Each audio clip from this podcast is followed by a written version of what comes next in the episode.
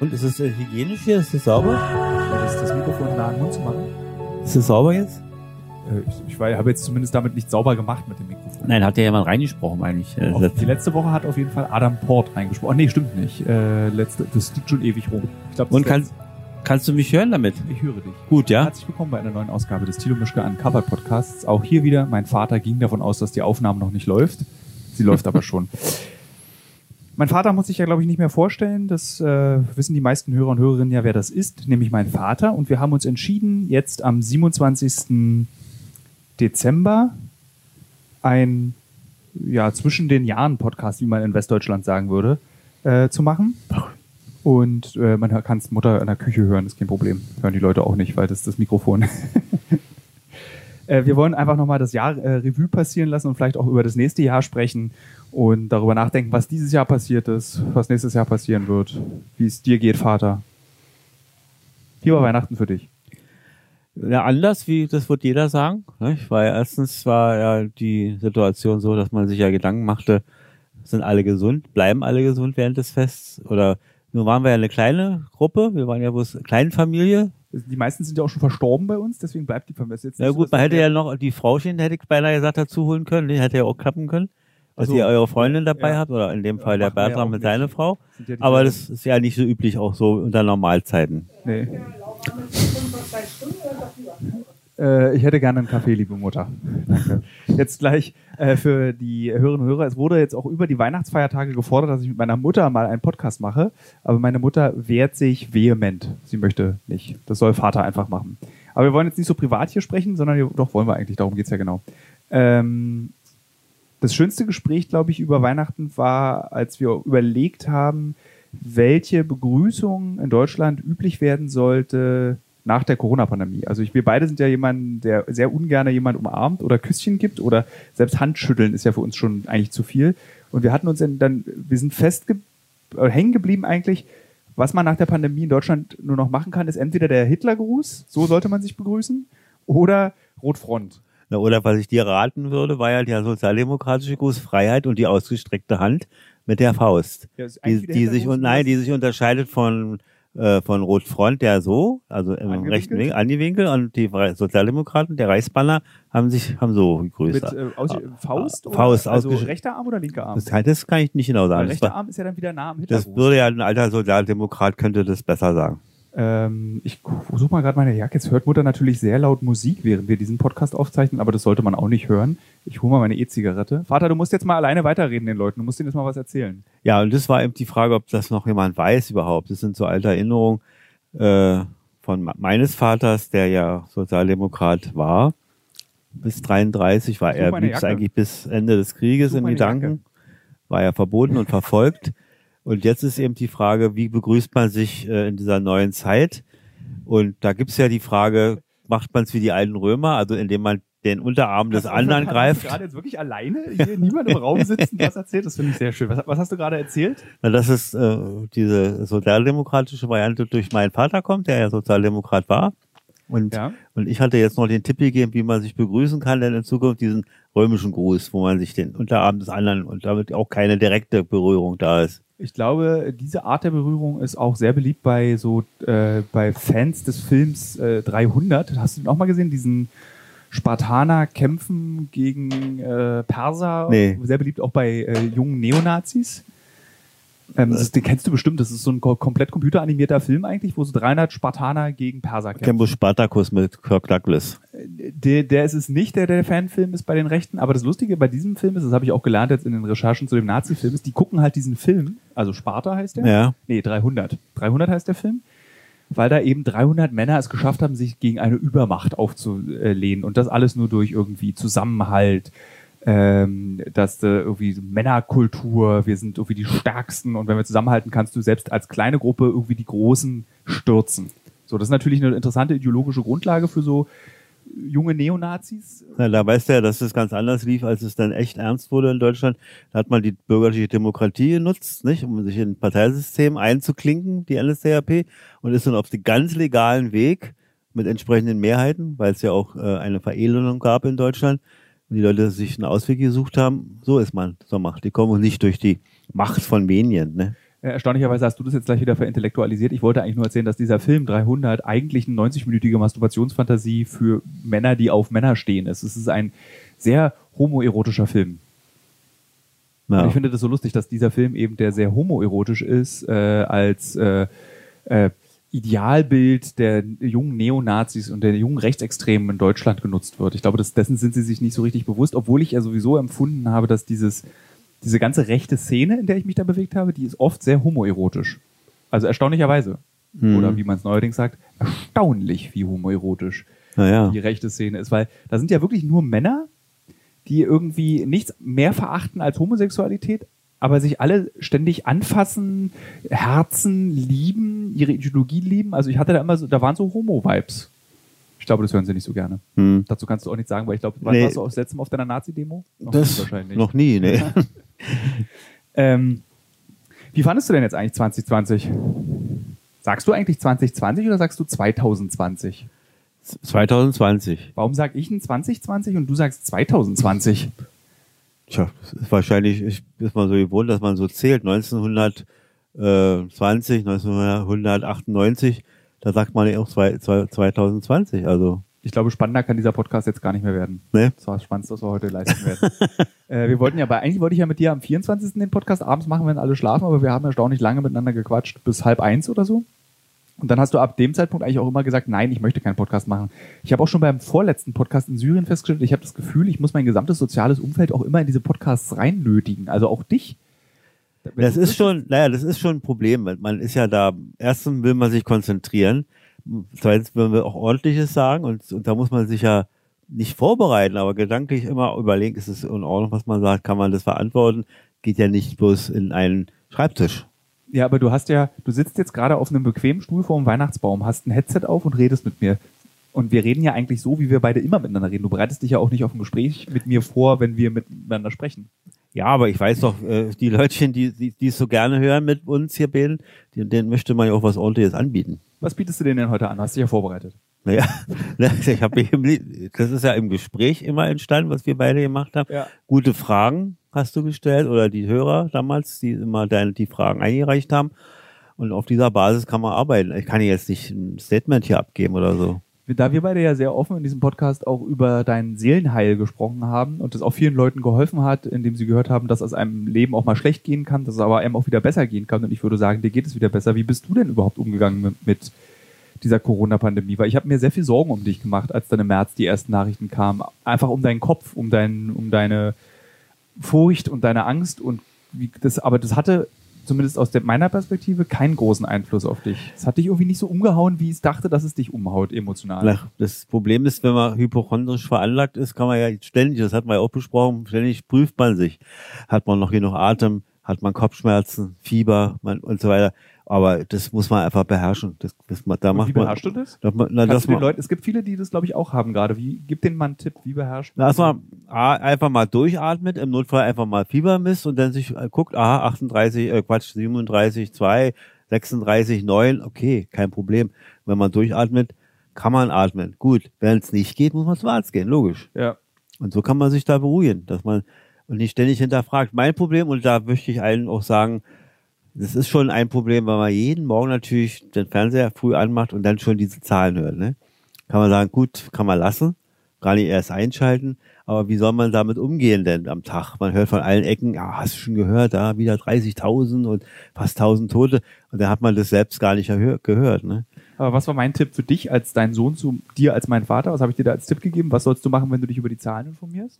Also Berlin mich orientieren, also auch ja. liebe Hörer, liebe Auf das zu verschlanken, auf zu verengen, Genau, ja. um das, also die, für Deutschland und unsere Gesellschaft sind die Gesamtzahlen außerordentlich wichtig zu wissen, aber für dich als individuelle Person, für deine Entscheidung, was du triffst, wie du dich verhältst, sind die Zahlen, die sich in deinem näheren Umfeld bewegen. Also was, was, was beschäftigt dich, dass jetzt irgendwie in Görlitz äh, die Intensivstationen ähm, über, wie sagt man, über, überlastet sind? Das hat ja gar keinen Einfluss auf dein Leben, auf dein Alltägliches. Naja, doch schon. Also eine bestimmte, wie sagt man, Empathie für Das die Menschen ja. dort, äh, die das durchmachen. Und da kann man schon, das ist schon wichtig, ne? Das meine ich ja. Also für Ja. die gesellschaftliche Relevanz Ja. ist es wichtig, die Gesamtzahlen zu beachten. Für die persönliche, für das persönliche Umfeld, also gehe ich heute in den Tierpark, gehe ich zu Edeka, treffe ich mich vielleicht mit meinen alten Kumpels oder treffe ich mich vielleicht nicht. Da sollte man auf diese täglichen Zahlen gucken. Und die heutige Zahl für Berlin am 27. Dezember 2020 äh, ist 900. Und das Mhm. ist natürlich viel. Das sind viele Menschen. Aber dann denkst du, in einer Stadt, in der 3,7 Millionen Menschen leben, haben sich 900 mit Corona infiziert. Ich halte mich natürlich an die Regeln, halte den Abstand, trage meine Maske, niese nicht anderen ins Gesicht, was ich früher immer gemacht habe. Ähm, Und wie ist 900 zu anderen Tagen? Ist es mehr? weniger. Aber es liegt daran, weil nicht alle Gesundheitsämter über Weihnachten Das melden. ist ja immer wunder erstaunlich, ja. Erstaunlich. Hattest du, hattest du Angst, dass du es kriegst? Ja. Nee, Du bis heute. Ja. Das kann ja gut bei unserem Beruf, wenn man in der Buchhandlung arbeitet, nicht und ständig Kontakt hat, die Leute sehr nahe kommen. Äh, viele auch die Angewohnheit haben, bei der Frage der, die Maske abzumachen, besonders deutlich mit großer äh, Aufwand zu reden, mit Spuckaufwand, muss ich manchmal auch sagen. Das ist schon nicht ganz ungefährlich, ja. Ich hatte auch die Aufgabe gehabt, bis an der Tür zu stehen, aufzupassen, dass wir die zehn Kunden einhalten. Stand ich ja nun permanent vorn und habe da die Leute also Ja. alle sehr vernünftig, kein Ärger übrigens. Du Danke nochmal an dieser du- Stelle. Hast, hast du doch erzählt, dass du manchmal, da hattest du schon am März, hattest du doch schon so Leute, die die Maske irgendwie Quatsch und das gibt's alles nicht. Hat es, ist das weniger geworden? Ja, ja, ist Wirklich, ja? ja. also gar nicht mehr. Es gibt manche, die so, gerade ältere tragen sie unter der Nase. Kannst du nur nicht einen 80-jährigen Menschen oder 90 kann ich sagen, machen sie mal die kann man vermeiden, so eine Bemerkung. Nicht? Aber sie tragen manche falsch, nicht? Ja. Zu locker und unter der Nase oder wie gesagt, und bei der Fragestellung machen sie ab. Nicht? Und ich sag, können, da sage ich, dann können sie ruhig drauflassen. Ich kann sie ganz gut hören. Die kommen dann sehr nah, wenn sie an, am Rechner stehen, dass sie sich rumlehnen. Sage, kein Moment, wir können das alles klären. Man muss ständig korrigieren, ne? Kommt man sich auch blöd vor. Im März hast du noch gesagt im Podcast, als wir beide so einen Corona-Notfall-Podcast, so einen Beruhigungspodcast gemacht haben, ähm, da hast du noch gesagt, dass du diese Pandemie war für dich ein Indiz des Scheitern dieses Staates. Wie kann es, da hast du einen tollen Satz gesagt, wie kann es sein, dass wir in den Baumärkten, die offen haben, 50 verschiedene Bohrer anbieten können, aber nicht genug Masken haben für alle? Hast du jetzt das Gefühl, ein halbes Jahr später, Das gab schon eine riesen Kraftanstrengung. Das muss ich schon sagen. Da ist schon viel passiert. Also da kann man nicht das in, in Frage stellen oder verurteilen. Also die haben sich schon ganz schön geruckt und haben da versucht, alles zu importieren und Firmen zu beauftragen. Es gab ja auch Firmenumbildung, nicht, die sich ja von einer bestimmten Produktion, ich will nicht sagen von Einkaufsbeuteln auf Masken umgestellt haben, aber sowas gab es eben so in der Art. Ne? Und da hat der, der für, für zu der Lehrzeit hat man gesagt, der Staat hat da immer ganz viel geleistet. Also die haben schon ein bisschen was gemacht. Was ich nicht verstehe, haben wir gerade mit deiner Mutter drüber gesprochen. Natürlich erscheint es jetzt so sehr aufwendig, wenn man diese Impfautos sieht, nicht? Ja. In Im Fernsehen. Da ist da eben wieder ein Riesenaufwand. Die werden extra neu gespritzt, da wird neue Beschriftung gemacht. Also Impf, äh, hier meistens VW, ne? Ja. Bulli oder wie die jetzt heißen, VW-Busse. Wahnsinnsaufwand. Kostet ein Schweinegeld. Hat mich irgendwie auch. äh, Hätte man auch Taxis äh, ordern können, nicht? Wäre nicht so teuer geworden. Es hat, es hat mich auch so äh, verblüfft, dass das aus so staatstragend dieser Impfstoff durch die, durch die alle EU, alle 27 EU-Staaten gefahren wurde. Also es gab ja eigentlich aus jedem EU-Land dieselbe Aufnahme, nämlich dieses so besondere Auto fährt irgendwo lang, vorne hinten Polizei und da drin dann irgendwie so 50, Ja, wie die Währungsunion, ne? ein bisschen, stimmt, wie wäre Naja, das war mit der gleichen, mit dem Sicherheitsaufwand, mit der Angst, dass was passiert. Dann haben wir ja gerade gehört, Bayern, nicht? Da ist eine Kühlkette unterbrochen. Ach wirklich? Ja, ja, und da mu musste eine Charge musste, kann nicht ver- verletzt werden, ne? Irgendwie, also. Glaubst du, dass der gesellschaftliche Einfluss dieser Pandemie vergleichbar ist mit der Währungsunion? Also, weißt du, diese neue Währung in diesen Autos hat den Menschen eine veränderte Wirklichkeit gegeben. Also eigentlich hat sich nicht viel verändert, aber es war dann doch irgendwie alles anders. Naja, ich denke schon, dass solche Aktionen äh, können nur so groß geleitet werden. Da kannst du ja nicht einer Privatfirma übergeben. Wobei ich nichts gegen private Initiativen habe. Man kann es natürlich delegieren und überwachen, aber ich, da denke ich schon, dass hier der Staat, sage ich wieder, Ist Äh, wie, wie sagt man das? ich weiß gar nicht, ob man das so sagen kann noch. Ja, 30 kann man, Jahre lang äh, BRD-Vater und immer Ja. nicht, ob es der Staat ist oder ja, kann man schon sagen, ja. es ist der Staat. Ja. Weil die Behörden oder wie auch immer, ne? Ja. dass die schon die Aufgabe haben, das zu leiten. Ich, ähm, ähm, es ist auch, irgendwie hat mich das auf so eine ganz seltsame Art beruhigt zu wissen, wir leben in einem Sozialstaat, in einer Sozialdemokratie. Mit dieser, natürlich ist der Impfstoff für Sie umsonst.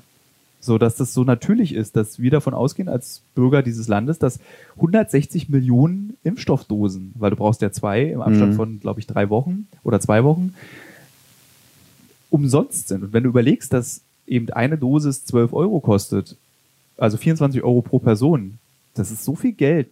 Und Im Verhältnis zu den anderen Ausgaben, was Wirtschaft, Handel, Kultur und so weiter an Kosten kommen wird und an Verlusten, an Ausfällen, ja, das wird dann mit, mit eingearbeitet in diese Gesamtstaatsverschuldung. ja. Äh, was hat denn dir am meisten gefehlt dieses Jahr? Also halten wir fest, du fährst ja nicht gerne weg. Du bist gerne im Wohnzimmer Eigentlich bin ich im. Corona-Land, ist eigentlich so fast, äh, äh, ja, ich will sagen, nicht, dass ich mich wohlfühle, das wäre ja furchtbar, aber Nee, kann, ich glaube, dass diese Corona-Gemütlichkeit äh, äh, neben der großen Corona-Traurigkeit und den Corona-Kilos, die wir alle bekommen haben, ja, es gibt auch eine gewisse Corona-Gemütlichkeit. Ich kann mich erinnern, dass vor dem zweiten Lockdown habe ich mich ertappt bei dem Gedanken, naja, vielleicht wird es so gemütlich wie der erste Lockdown, weil die erste Woche des ersten Lockdowns war ja dadurch, dass es so fremd war, das war ja wie in so einem Science-Fiction-Film, würdest du ja, ja, sagen. ja. Es hatte aber auch was Gemütliches. Ja, aber wie gesagt, es ist ja ein äh, Irrglaube. Natürlich macht's Spaß, ins Kaffeehaus zu gehen, ein schönes Buch mitzunehmen, Freunde zu treffen. Natürlich auch ein Kino. Ich bin noch nicht so ein verrückter Kinobesucher, aber mal einen schönen guten Film zu sehen. Theater, alles solche Dinge natürlich. In, Ja. Nicht in Mengen natürlich. Man kann, muss ja auch sehen, das macht man ja auch gar nicht. Man, man weiß, dass es möglich ist. Das ist ja immer das, was auch wesentlich ist. Wenn man weiß, dass es möglich ist, fühlt man sich auch schon wohl. Und wenn man weiß, man kann es nicht, das ist auch nicht schön. Also Museen besuchen und all, all, es fällt ja alles. Ich glaube, dass die Corona-Pandemie uns zu Vorstädtern gemacht hat. Weil äh, dieser Satz, wenn Leute so in den Speckgürtel von Berlin zum Beispiel ziehen, sagen die ja immer, naja, man ist ja in 20 Minuten in der Stadt und da habe ich ja alle meine Theater, Kinos, Cafés. Nützt man gar nicht, glaube man ich. gar nicht. Aber Nee. ich, und das ist auch so diese Sehnsucht. Also ich bin ja zum Beispiel ein sehr, ähm, du, das hört das Knarz nicht. Ich bin ja ein sehr äh, äh, leidenschaftlicher Kaffeehausgänger, Leser und Schreiber. Aber irgendwie habe ich mich daran gewöhnt, dass es nicht da ist. Und dann, ich glaube auch, ich habe in diesem Jahr noch nie so wenig Geld ausgegeben für Cafés in Cafés. Das kommt auch noch dazu, ja. Das, gut, das fehlt denen ja allen. Natürlich, Das fehlt ja. in den Einnahmen der Kinos, der Theater, der Kaffeehäuser, der Restaurants. Natürlich macht es Spaß, ein gutes Essen mal sich nicht selber zu kochen, sondern sich mal zu kaufen im Laden, also im Restaurant. Das, du machst du ja ganz gerne. Du gehst ja gerne eigentlich ins Restaurant. Ja, eine Café, schöne ja. Atmosphäre und, und wenn es dann auch schmeckt, dann Ja. ist ja noch das, das Beste. Gut, gut bedient zu werden. Ich, wie war jetzt in Österreich, mal in Wien, ne? Das ist schon eine Kultur dort, die Restaurants, ne? Weil die alle schlechte Laune als Konzept haben. Nee, die haben gar keine. Ich hatte es nicht den Eindruck. Ich hatte immer das Gefühl, die sind so ein bisschen garstig. Nee, der war, der Oberkellner war, den habe ich auch richtig angesprochen, nachdem ich vorher im Reiseführer Gott sei Dank gelesen habe, dass man Herr Ober sagen kann und muss Ja. und der das dann sehr gut äh, zur Kenntnis nimmt. Herr Kellner oder so ein Quatsch darf man da nicht rufen, ne? Ich habe, glaube ich, noch nie in meinem Leben nach einem Kellner mit dem Wort Herr Kellner oder Herr Ober gerufen. Ich Ich hab- habe einfach meine rechte Hand gehoben und gesagt, ich Ja, ich habe ja in, in Berlin, glaube ich, mal Herr Ober gesagt, da sind alle vom Tisch gefallen. Vor Schreck und völlig Erstaunen, dass man sowas Altmodisches noch sagt. aber du Ne? bist ja auch sehr altmodisch. Ja, aber manches ist ja auch bei allen, bei allen Modernitäten sind manche Sachen ja auch nicht unangenehm oder falsch. Nö. Was ist so schlimm daran, wenn man zu, naja, nun sind es ja meistens Aushilfsjobs und die sind ja keine gelernten Ober- oder keine gelernten Gaststättenfachleute, ne? Ich frage mich gerade, ob wir je, ob, wann wir das letzte Mal in einem, also es gibt in Berlin Mitte dieses Ampelmännchen-Café und da sind meiner Meinung nach richtige ähm, ausgebildete Servicekräfte. Das erkennst du ja meistens daran, dass sie außerordentlich ausgesprochen hässliche Schuhe tragen, nämlich diese Kellnerfachschuhe. Na gut, das kann ihnen auch vom Chef äh, gegeben werden. Kann auch sein. Also Aber ich habe ich hab mal mitbekommen, wo ich dr- drin war, dass eben auch mal Studenten eingearbeitet wurden. Also so Ja. als, als zum Kellner, in dem Fall Kellner, ne? Zum, Ja. zum an den Tisch bringen. Hattest du mal Nebenjobs? Nebenjobs, Nebenjobs, hast du Hast überlegt? du mal so Nein, nein. Stimmt, du hast direkt eigentlich, was war denn dein Weg? Du warst Schule, Schule, Lehre, Lehre, Buchhandlung, Buchhandlung, dann Diese- Armee an irgendeiner Stelle noch? ja. Und dann wieder Buchhandel und dann Verlag. Stimmt, du hast nie gejobbt. Nee, das war nicht, ging auch gar nicht von der Zeit her. Ich versuche mir auch gerade dich in einem, so einem Nebenjob, also dich als Kellner vorzustellen. Du zwingst jedem Gespräch auf über Ach nee, das, Zivilisationsprozesse und nee, das kann man ja, das kann man ja dezimieren oder weglassen. Aber nee, das hat Buchhandlung schaffst du es nicht. Die Kunden, Ja. wenn, weißt du, die Kunden kommen rein, ich brauche einen neuen Band von Harry Potter. Ja. Und du sagst, haben sie mal darüber nachgedacht, ob sie nicht von Ernst Bloch ein neues Buch haben wollen? nee, das, das macht man nicht. Doch, das machst du. Nein. Ich war dabei, Vater, als zwei 16-Jährige, die für ihre Schule ein Reklamheftchen gebraucht haben über Fontane oder so, Ja. und du denen irgendwie einen anderthalbstündigen Vortrag Ja gut, über das können, Fontane. das können Sie gleich brauchen. Ne? Also, liebe Hörerinnen, liebe Hörer, wenn ihr mal einen Schulvortrag äh, vorbereitet haben möchtet, einfach in die Buchhandlung meiner Mutter gehen, nach meinem Vater fragen, ihm ein weißes Blatt Papier geben, der schreibt euch einfach die Schularbeit. Äh, ich möchte aber auch weitergehen. Es könnte durchaus eine Bachelorarbeit sein oder mal Oh, ein bisschen frech. Ne? oder die Diplomarbeit könnte ich auch beraten. Stimmt, das würde- traue ich dir zu. Findest du es eigentlich traurig, dass ich nie zu Ende studiert habe? Ich weiß, dass Ja. du derjenige warst in der Familie, der am meisten enttäuscht darüber war, dass ich mein Studium abgebrochen Ja, du, bist, du hast deinen Weg gemacht. Das ist das Wichtigste. Du bist glücklich mit deiner Arbeit. Äh, das ist klar. Schön, naja, die Kulturwissenschaft, die du angefangen hast, darf man das überhaupt so sagen? Du, Ja. äh, naja, das wäre schon interessant geworden, weil du ja völlig neue Ansätze reingebracht hättest. Nicht? Die war ja schon toll, was du da mitgebracht hast. Diese Benjamin-Orientierung, die Bloch und Kra äh, Krakauer, was ihr alles da gemacht habt. Die modernen Franzosen habt ihr, glaube ich, gehabt. Und Ja. Also die Internationalität der Kulturwissenschaft, die ja zu uns zu DDR-Zeiten fehlte, äh, das war schon interessant. Und wäre toll geworden, wenn wir da weitergemacht hätten. Ich habe ja auch wirklich sehr gerne studiert. Also du, wenn du dich daran erinnerst, ich war jetzt nicht der leidenschaftlichste Schüler, aber im Studium habe ich schon große Freude gehabt und äh, auch gute Noten. Und ich kann mich erinnern, wir haben dann im Café haha, uns getroffen und dann habe ich dir erzählt, was ich gerade Mhm. mache. Und da kann ich mich an ein ganz intensives Gespräch mit dir erinnern. Da habe ich mich gerade beschäftigt mit diesem, für meine Zwischenprüfung, mit diesem Phänomen, dass was passiert, lustigerweise, liebe Hörer, liebe Hörerinnen, auch was bis heute in meiner Uncovered-Arbeit reinkommt. Was passiert eigentlich, wenn ein Fotograf ähm, in einem, sagen wir mal, Internierungslager oder Flüchtlingslager oder an, einem, an einer Kriegsszenerie die Kamera hochhebt und die zu fotografierenden Objekte, Schrägstrich Subjekte, sehen, dass sie fotografiert werden und ihre Haltung vor der Kamera verändern. Ist das wirklich noch ein echtes Abbild eines Krisen- und Kriegsgebiet, wenn zum Beispiel, da an dem Bild habe ich es diskutiert, diese äh, furchtbaren Ausnahmen, äh, Aufnahmen aus den Konzentrationslagern in ähm, Jugoslawien. Da gibt es dieses eine berühmte Foto, wo jemand Fotografie macht und die Menschen gehen an den Zaun und legen ihre Hände auf den Stacheldraht und gucken in die Kamera. Ist das wirklich noch ein Abbild der Szenerie vor Ort oder ist es eine Inszenierung? Und diese Debatte habe ich ja, da habe ich meine Zwischenprüfung zugemacht.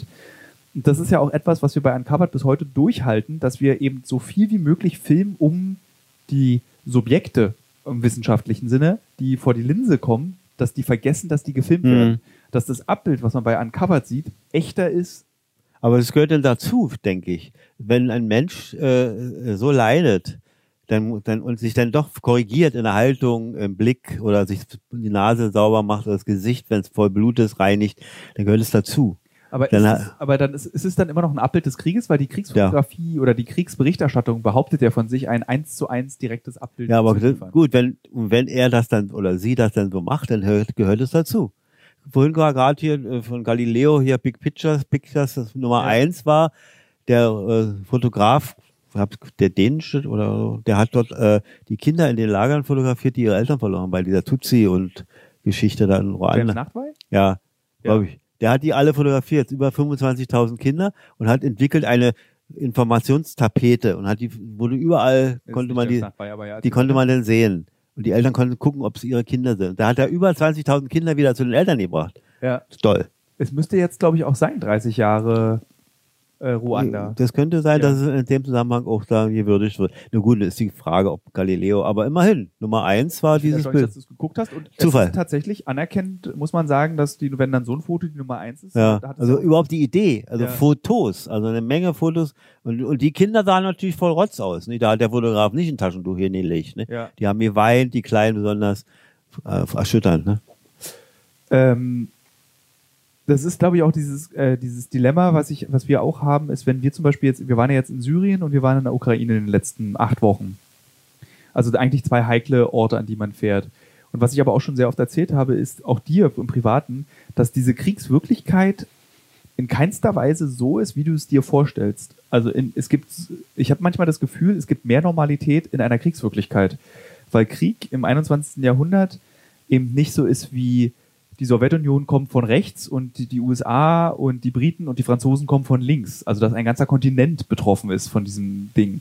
Sondern es ist wirklich ein Ort an einer Stelle, zu dem du hinfahren musst, da ist dann Krieg. Mhm. Und alles drumherum ist wirklich eigentlich eine große Normalität, die sich gewöhnt hat an die Tatsache, dass im, in der Luftlinie 50 Kilometer Tod auf dich wartet. Das finde ich eben auch äh, unbegreiflich, weil im Zweiten Weltkrieg, wenn du nach Berlin in des Zweiten Ja. Weltkriegs reingefahren wärst, 1945, hättest du eben das absolute Chaos erlebt. Aber ne? das glaube ich auch nicht. Ich glaube Ja. auch in Berlin im Zweiten ja Weltkrieg. gut, war vielleicht nach dem Bombenangriff war auch dann Ruhe, nicht? genau, oder Eine schweigende Ruhe vielleicht dann, und dann haben die Leute sich geordnet, sind aus den Bunkern raus und aus den Luftschutzkellern, wenn sie gerade noch Zeit hatten und haben dann irgendwas organisiert. Nicht? Genau, und dann wird es Ja. so gewesen sein, nehmen wir mal an, wir beide würden als Kriegsreport, du bist irgendwie, wie heißt der berühmte Kepper? Dieser ganz berühmte Kriegsfotograf, der auch gestorben ist, in Vietnam ist der gestorben. Ähm, Kepper, der Mhm. Magnum-Gründer, Hm? der dieses ganz berühmte spanische Freiheitskämpfer-Foto gemacht hat, der so stirbt, wo Im- dieser äh, Karabiner so Ah ja, im Laufen, im, im, Laufen, Angriff genau. äh, oder in der Verteidigung, ja. Und wenn der dann nach Berlin kommt, dann ist eben die Information, ja, du kannst da halt nach Mitte und Friedrichshain, da ist ruhig, aber geh jetzt bloß nicht nach Köpenick, da sind jetzt die Sowjets. Mhm. So, weißt du, dann ist auch hier, wir würden dann auf der Straße sein, Wasser holen und ein Pferd schlachten, damit wir was zu essen haben. Aber drei Straßenbezirke weiter ist der Krieg. Ja, immer die Gefahr des, doch, Das Einschlag ist oder, Genau. ja, und Flugzeuge natürlich und alles. Artillerie. Die Mhm. große Angst der Artillerie. Äh, und das ist das, und das ist, was ich auch so ein bisschen der Berichterstattung über Krieg und Krisengebiete vorwerfe, und wir können, machen uns damit auch schuldig, dass du es immer inszenierst, als würdest du einer vollständigen Gefahr unterworfen sein. Aber du kannst eben abends im Hotelzimmer sitzen und Karten spielen und gehst am nächsten Tag wieder berichten. Also es gibt auch Sicherheit und Ruhe dort. Und unsere Vorstellung von Krieg ist eine völlig falsche. Na gut, du darfst du nicht vergessen, nimm mal den Ersten Weltkrieg, da war es ein Entstellungskrieg, nicht? War ein Also Schützen. Schützengräben, fast ein Schlachtfeld gab's da noch. Mhm. Also wie die Kriege davor. Ganz davor sind sie ja Informationen aufeinander gelaufen und haben geschossen und gesäbelt und alles. Und dann war Schluss, dann hat der oben auf dem Hügel, der Feldherr gesagt, wir haben gewonnen oder wir haben verloren und sind abgezogen. Dann kam der erste, das war der zum ersten Mal ein Materialkrieg. Da wurde schon, ging es schon ein bisschen außer den, aus den Fugen. Da hat keiner mehr gewusst, ja, wo sind wir denn, was ist passiert? Und der Zweite Weltkrieg ging ja durchs ganze Land. Und War die der- Stadt, Aber der, ich habe das Gefühl, wenn du dir ähm, so, so, äh, wir beide haben ja viele Bücher zum Thema Zweiten Weltkrieg gelesen aus verschiedensten Perspektiven, dass die, der aber in keinster Weise so orientierungslos war wie der Erste Weltkrieg. Der Erste Weltkrieg wirkt so wie Patt. Du hast das Gefühl, irgendwann gab es so die Situation, dass sich Briten und ja, sie haben sich festgefahren. genau und Die Fronten, die, die Schützengräben standen fest, die haben sich beschossen, kamen nicht nach vorne, nicht nach hinten und sind und, Schützen. und sind dann dort äh, über Jahre, standen die da fest. Ab und zu gab es mal äh, solche Ausfälle, wie man sagte wohl. Haben die, und dann sind sie wieder vor, äh, haben ein bisschen die Linie verändert und dann kam der andere halt wieder zurück. Also es war katastrophal. ja. Und im Zweiten Weltkrieg ging es ja um, um, um richtig geografische Zugewinne, um, um Räume, die in, erobert wurden. Ne? Ja. Und, und jetzt sind Kriege, es gibt eigentlich, also diese, diese Wahrscheinlichkeit eines Weltkrieges, Ne, Ich denke eher über, über hier Cyberangriffe Ja. und, und und die Folgen Giftgas vielleicht. Ich, das glaube ich auch. Ich glaube tatsächlich, dass es so Cyberangriffe werden, Ja. also so Hacking, was gerade wieder passiert ist vor kurzem. Und diese Folgen eines Hackings sind, man kann sich das gar nicht vorstellen, wie, also wie viel katastrophaler es wäre, wenn unsere technischen Systeme Ja, ja. ausfallen würden. Wenn alles ausgeht. Das würde nichts mehr funktionieren. Ja. Also du könntest nicht mal mehr nachspülen in der. Toilette. Ja. So, du hättest irgendwie so Keine Pumpe im Haus, gar nichts. Nichts. Alles wäre aus. Ja. Also du, wir würden uns in die Steinzeit zurückkatapultieren, wie das berühmte Atom, äh, ist das eigentlich von Einstein? Man, ich glaube, das schiebt man in den Mund. Dieses, äh, wie den zweiten Welt, irgendwie der dritte Weltkrieg machen wir mit Atombomben, den vierten wieder mit Keulen. Das könnte sein, dass von ihm. So, und das ist so, der dritte Weltkrieg ist nicht mit Atombomben, sondern der dritte Weltkrieg ist die Keule. Weil sie einfach den Schalter umlegen und wir haben nichts anderes mehr Ja. als Flitzebogenkeulen und irgendwie Feuersteine, mit denen wir dann uns Und erwärmen. dann kommen diese Endzeitfilme, die dann, äh, irgendwelche Banden gehört Ja. dann die Straße, ja. Du als Kulturwissenschaftler, wie erklärst du dir eigentlich diese Sehnsucht nach Endzeit?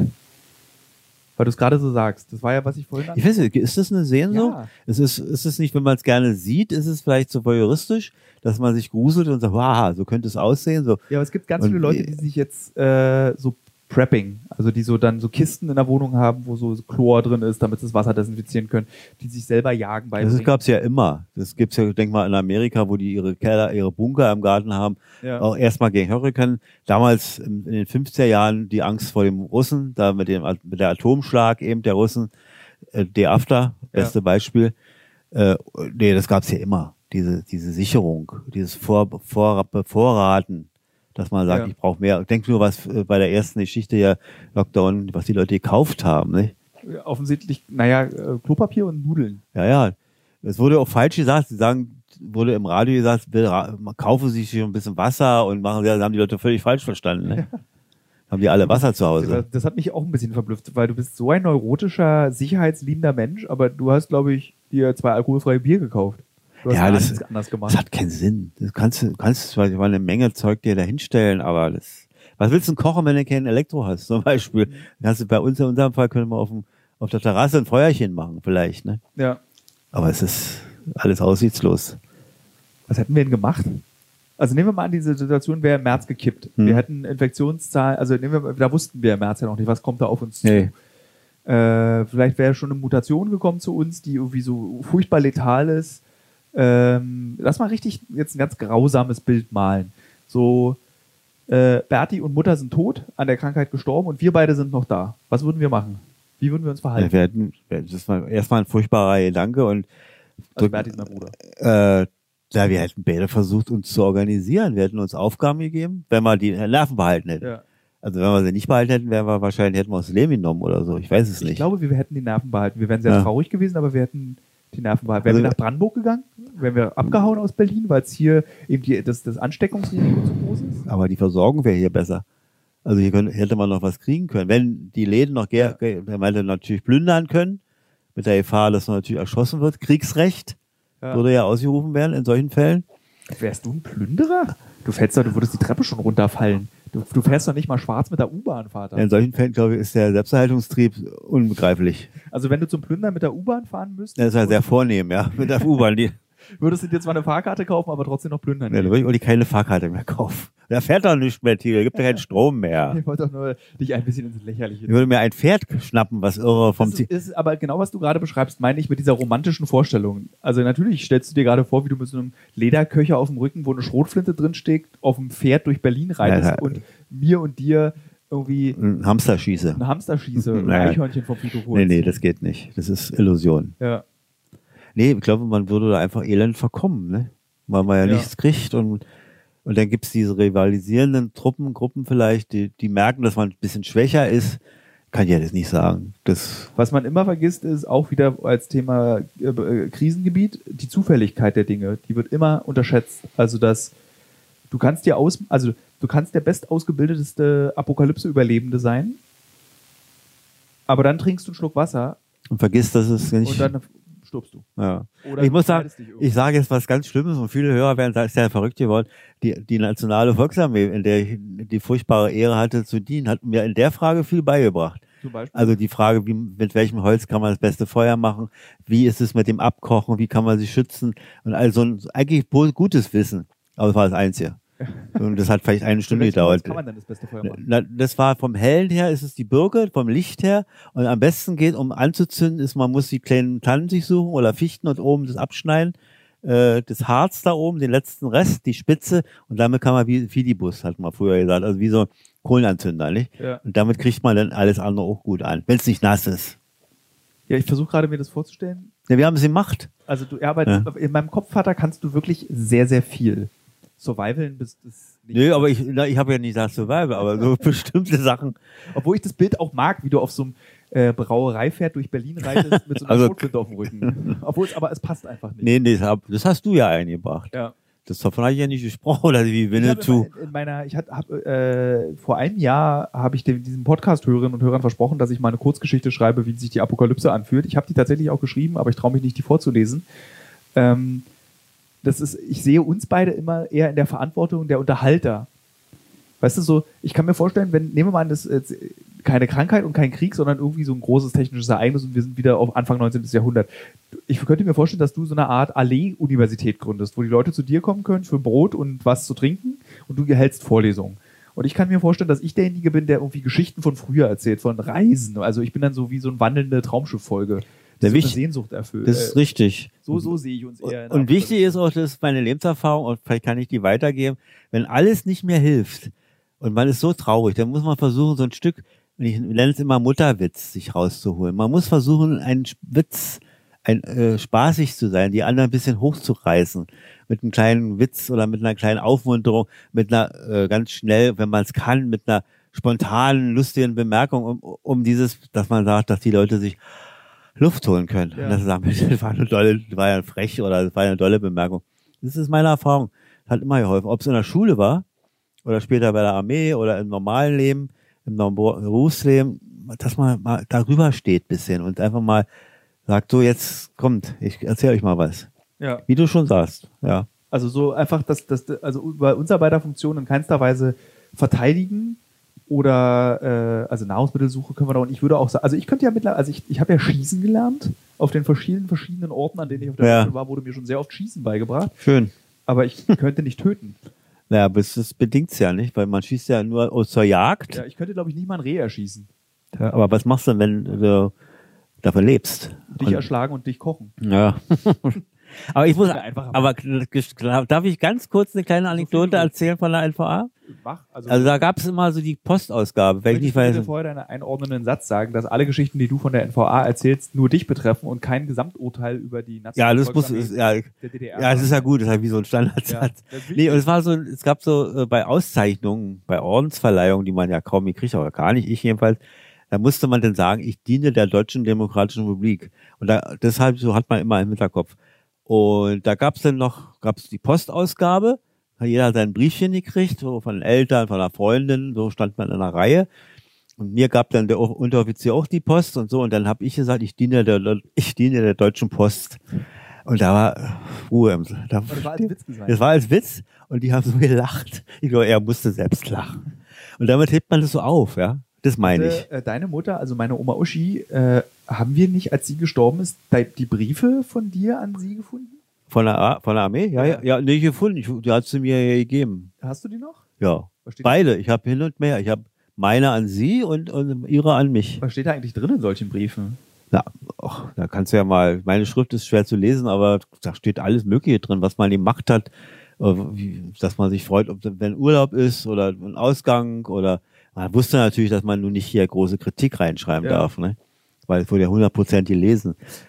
Ich habe zu Weihnachten einen Comic geschenkt bekommen, in dem es um etwas ganz Interessantes gibt, worüber ich noch nie nachgedacht habe, aber das ist natürlich auch wichtig. Ich habe noch nie darüber nachgedacht, weil es nicht meine Geschichte ist. Ähm, da geht es um die Wiedereinführung der Wehrpflicht in der Bundesrepublik Deutschland und ähm, ein Selbstmord. Ein, also es geht um die, die Geschichte eines Mannes, das ist eine wahre Geschichte, der eben Pazifist war, der gesagt hat, ich bin jetzt 17, in, ich werde groß in diesem Land, das irgendwie den, den Faschismus und die weltweite, diesen Krieg zu verantworten hat. Ich kann nicht zur Bundeswehr gehen, die im Übrigen von Adenauer damals auch noch Wehrmacht genannt wurde. Also es hatte, nicht mal der Name hatte sich geändert. Und ich habe darüber nie nachgedacht, dass es natürlich diese Militärkonflikte und dieses Verweigern und dass man natürlich nicht zur Bundeswehr gehen will und dieser unaufgearbeitete Faschismus auch eine Rolle gespielt hat. Man hatte immer diese Überheblichkeit der DDR. Bei uns wird darüber geredet und bei uns wird, gibt es das nicht, was auch nicht stimmt. Diesen, diese alten Leute, in den, die früher im Dritten Reich das und das gemacht haben und jetzt in irgendwelchen Ämtern das und das gemacht haben. Und das war sehr interessant. Wie war denn überhaupt dieses bei der NVA? Also was war die Idee der, dieser Armee? Weil die Bundeswehr hat sich gesehen als eben, eigentlich dürfen wir keine Armee mehr haben, wir brauchen aber jetzt eine Armee, um uns vor den Russen zu schützen. Was war die Motivation der NVA? Und hat man sich als junger NVA-Soldat auch gefragt, naja, es ist schon trotzdem eine Armee auf deutschem Boden, will man denn hier mit irgendwas zu tun haben? Ja, die, die offizielle Lesart der NVA war eher, dass das das Land verteidigt, die ja von einer von der westlichen Seite äh, gegenüber der NATO steht und mit im Hintergrund natürlich die sowjetische Armee und die anderen Armeen der sozialistischen Länder standen und wir so eine Art Speerspitze waren, nicht? Also wir hätten, was hatten sie immer gesagt, so, so halbe Stunde hätte die NVA überlebt, nicht? Im richtigen Krieg. Und dann wären die Russen gekommen, die Sowjetunion. Was ja kein Mensch weiß, Gott sei Dank ist es ja nicht passiert. Und es war Verteidigung des Landes, war eine Verteidigungsarmee und hat ja auch nie, das sage ich ganz ernst und bewusst, nie einen Angriffskrieg geführt, ist nie irgendwo einmarschiert. Denn einige sagen, doch in Prag, stimmt nicht, wurde ihm nicht gestattet, dem Ulbricht. Er wollte, das muss Ja. man schon mit bei aller Ehrlichkeit sagen. Er hätte gerne gesehen, dass die NVA auch in die Tschechoslowakei einmarschiert. Aber Brezhnev hat es nicht gestattet. Warum? Ja, das weiß ich nicht. Ich denke, da hat er so viel, da hat er bei aller Aggressivität doch gemerkt, das geht nicht. Er kann keine deutsche Uniform in, in Tschechoslowakei einmarschieren lassen. Die NVA-Uniform sah ja noch sehr ähnlich aus. Ja, Ne? stimmt, ihr hattet ja auch diese furchtbaren Pluderreiterhosen. Ja, das waren die Offiziere. Also Ja, das waren macht ja. Offiziersuniform. Äh, und er hat es nicht, nicht verboten. Er hat gesagt, stellt euch in Bereitschaft in eurem Erzgebirge und dann gucken wir mal. ja. Und dann war nicht. Also das ist ganz wichtig. Und ja, sie war auch im Inland nie tätig, Gott sei Dank. Sie hat nie, wenn ich mich nicht irre, Aktivitäten gegen das Volk. Äh, Und die Grenze? Grenze ist ein anderes Kapitel. Das war ja die Grenztruppen. äh, die war ja zuerst ausgesondert, ausgegliedert, das war eine Grenzpolizei und später ging sie dann in die NVA hinein. Und da gab es so einen Trick, dann wurde er überall abgerüstet, dann, dann, damit die DDR auf die Zahlen kam, hat man die wieder rausgenommen aus der NVA, die Grenzpolizei. Die Grenz Ja. Und damit verstimmt die Zahlen und war bloß rausgelagert. Da war ja eine normale, äh, sollte, äh, hier eine normale militärische Formation, die Grenztruppen, ausgerüstet mit Waffen und allem. Welches Trauma hat dir die NVA gegeben? Was war das? Was Erstmal, dass ich zu viel darüber rede und wenn ich das dann hält sich bei dir glücklicherweise in Grenzen. Also Ja. wenn die NVA wahrscheinlich in Prag einmarschiert wäre, dann würdest du mehr darüber reden. Äh, aber es, du, du erzählst ja eigentlich immer nur drei selben Geschichten. ja gut, Also deswegen. der Trauma ist, Also weil ich, weil ich viele Väter meiner Freunde, die auch in der DDR bei der NVA waren, die haben, alle haben irgendwie so einen Hau weg und keiner fand so richtig dufte. da kann man ja auch nicht. So, also ich meine, bei der Bundeswehr ist es ja eher so, dass dann so da viele auch sagen, ja, es hat mir Spaß gemacht, Nee. ich habe daraus gelernt. Äh, du hast gelernt, wie man Fichten irgendwie. Ja, das war, aber das, ach so, da muss ich dir, muss ich sagen, das hat mir noch ja noch nicht mal die NVA beigebracht, sondern ein Oberförster, äh, äh, eingezogener Soldat, der uns im, bei einer Feldübung im Wald das, das erklärt hat und er hat gesagt, Kinder, wenn er friert, dann kommt mal her, machen wir mal ein schönes Schnellfeuer. Also hier aus dem Holz, was, nee, nee, nee, nee, da, Ähm, aber was, was hat es mit dir gemacht? Also wie, was, war- wie war Axel Mischke vor der NVA und was war er nach der NVA? Du hast geraucht auf jeden Fall danach. ich habe ja ein bisschen, ja, ja, aber auch nicht mehr lange, hab dann wieder aufgehört eine Weile. Ja, was war vor? Das ist so lustig, wenn man, wenn man weiß, dass, was du für ein passionierter Raucher warst mal, dass du erst, wann hast denn du, erst im, wo, wo hast denn du richtig mit dem Rauchen angefangen? Ja, eigentlich habe ich angefangen, als ich als junger Buchhändler die ehrenvolle Aufgabe hatte, eine relativ runtergekommene Buchhandlung wieder aufzubauen in der Greifswalder Straße. Das ist jetzt hier Inselbuchhandlung, Ja. damals Münzer, Thomas Münzer, und die war dreckig, kaputt alles. Und, und da gibt mir doch eine Kollegin und sagt, hier, rauch mal. Ach, ich habe letztens bei der Armee geraucht, na gut, gib mal und da war aus, ne? Da ich mir dann schnell selber welche gekauft und dann ist man drin. Das weiß ja jeder Raucher, wie das geht, Ja. ne? Ja, was wolltest du fragen? Aus Trauma NVA. Ja, also was, was ist, was Naja, das war einfach schade um die Zeit, habe ich mal gesagt. Und dieser Drill und dieses Dumme auch zum Großteil, nicht? Wie lange warst du da? Na, 18 normal, 18 Monate und dann nochmal drei Monate Reserve. Die Reserve ist aber, du bist hier, aber kannst jederzeit. Naja, da, zurückkehren. also es war 83, da warst du zwei. ja. Also es war, das war natürlich auch, der war Abteilungsleiter und ich hatte die Leipziger Messe vorzubereiten und dann ziehen die mich da ein im November, ne? Und das war auch so ein Quatsch da alles. Das war auch interessant, die, äh, da, 19, Schießen? Da lernt man doch auch schießen. Ja, ja, na 18 klar. Monaten. Ja, aber ich habe das nicht so äh, beherrscht, sagen wir mal so. Was heißt das? Na, das, wenn dann äh, so. Ich glaube, du bist einer der wenigen Männer, die dann so auch mit voller Stolz erzählen, dass sie nicht gut schießen. nee, und da habe ich dann, war folgendes, gab es ja immer so diese Punkte, da musste ja dann so Leistung, die Züge und die Kompanien mussten ja dann brillieren, dass er was ganz Tolles gemacht. Und da hat er immer gesagt, der Unteroffizier, komm, gib mir, oder geben Sie mir Ihre Waffe. Wenn Sie schießen, kommen wir ja nicht auf unsere Punkte. Dann hat er dann mit meiner äh, Pistole, Maschinenpistole Was war geschossen. das? Auch eine AK? Ja, ja, Kalaschnikow, ja. Ja. Und hat gesagt, geben Sie, geben Sie. Normales Übungsschießen wurde ja noch mit Platzpatronen gemacht, also so diese Übung, damit es ein bisschen echt wirkt. Und da ist man als junger Soldat auch so blöd und, und nimmt die Dinger auch. Später, wenn man eine Erfahrung hat, dann gibt man die, nimmt man die gar nicht oder gibt sie dann dem Unteroffizier, der gerne Krieg gespielt hat und nimmt es nicht, weil noch schlimm verschleimt ist, die Waffe. Da hast du Stunden, die sauber ist. Ja. Und wenn du die nicht nimmst, dann hast du nur die normalen Reinigungen zu machen. Also dreimal, viermal durchziehen da, den Lauf und ein bisschen ölen. Und die anderen standen da stundenlang und mussten diese total durch Pulver, Staub und Schleim verdreckte Waffe reinigen. Ich würde uns beide als äh, wirklich ähm, überzeugte Pazifisten beschreiben. Aber hattest du das auch, als man dir dieses, dieses Maschinengewehr in die Hand gegeben hat oder mal eine Pistole in die Hand gegeben hat und wir beide, also ich durch meine Arbeit und du eben, äh, glaube nach deiner Armee hattest du nie wieder ein Maschinengewehr in der Hand oder eine Pistole, ich eben aber relativ häufig. Jetzt einmal aus kulturwissenschaftlicher Sicht diese Ästhetik der Waffe. Was, warum ist es so krass, eine Waffe in die Hand zu nehmen? Wenn ich eine Waffe in die Hand nehme und halte, verändert sich irgendwas in mir. Man spürt diese Kraft, die von einer Waffe ausgeht und diesen Ekel. Hast du das auch empfunden? Naja, du sagst ja gerade Faszination. Äh, ich habe das immer, wie soll ich sagen, ich habe eigentlich, und, und, und sie sagt immer ein bisschen Respekt davor und Angst, will ich fast schon sagen. Erstmal war es mir zu laut.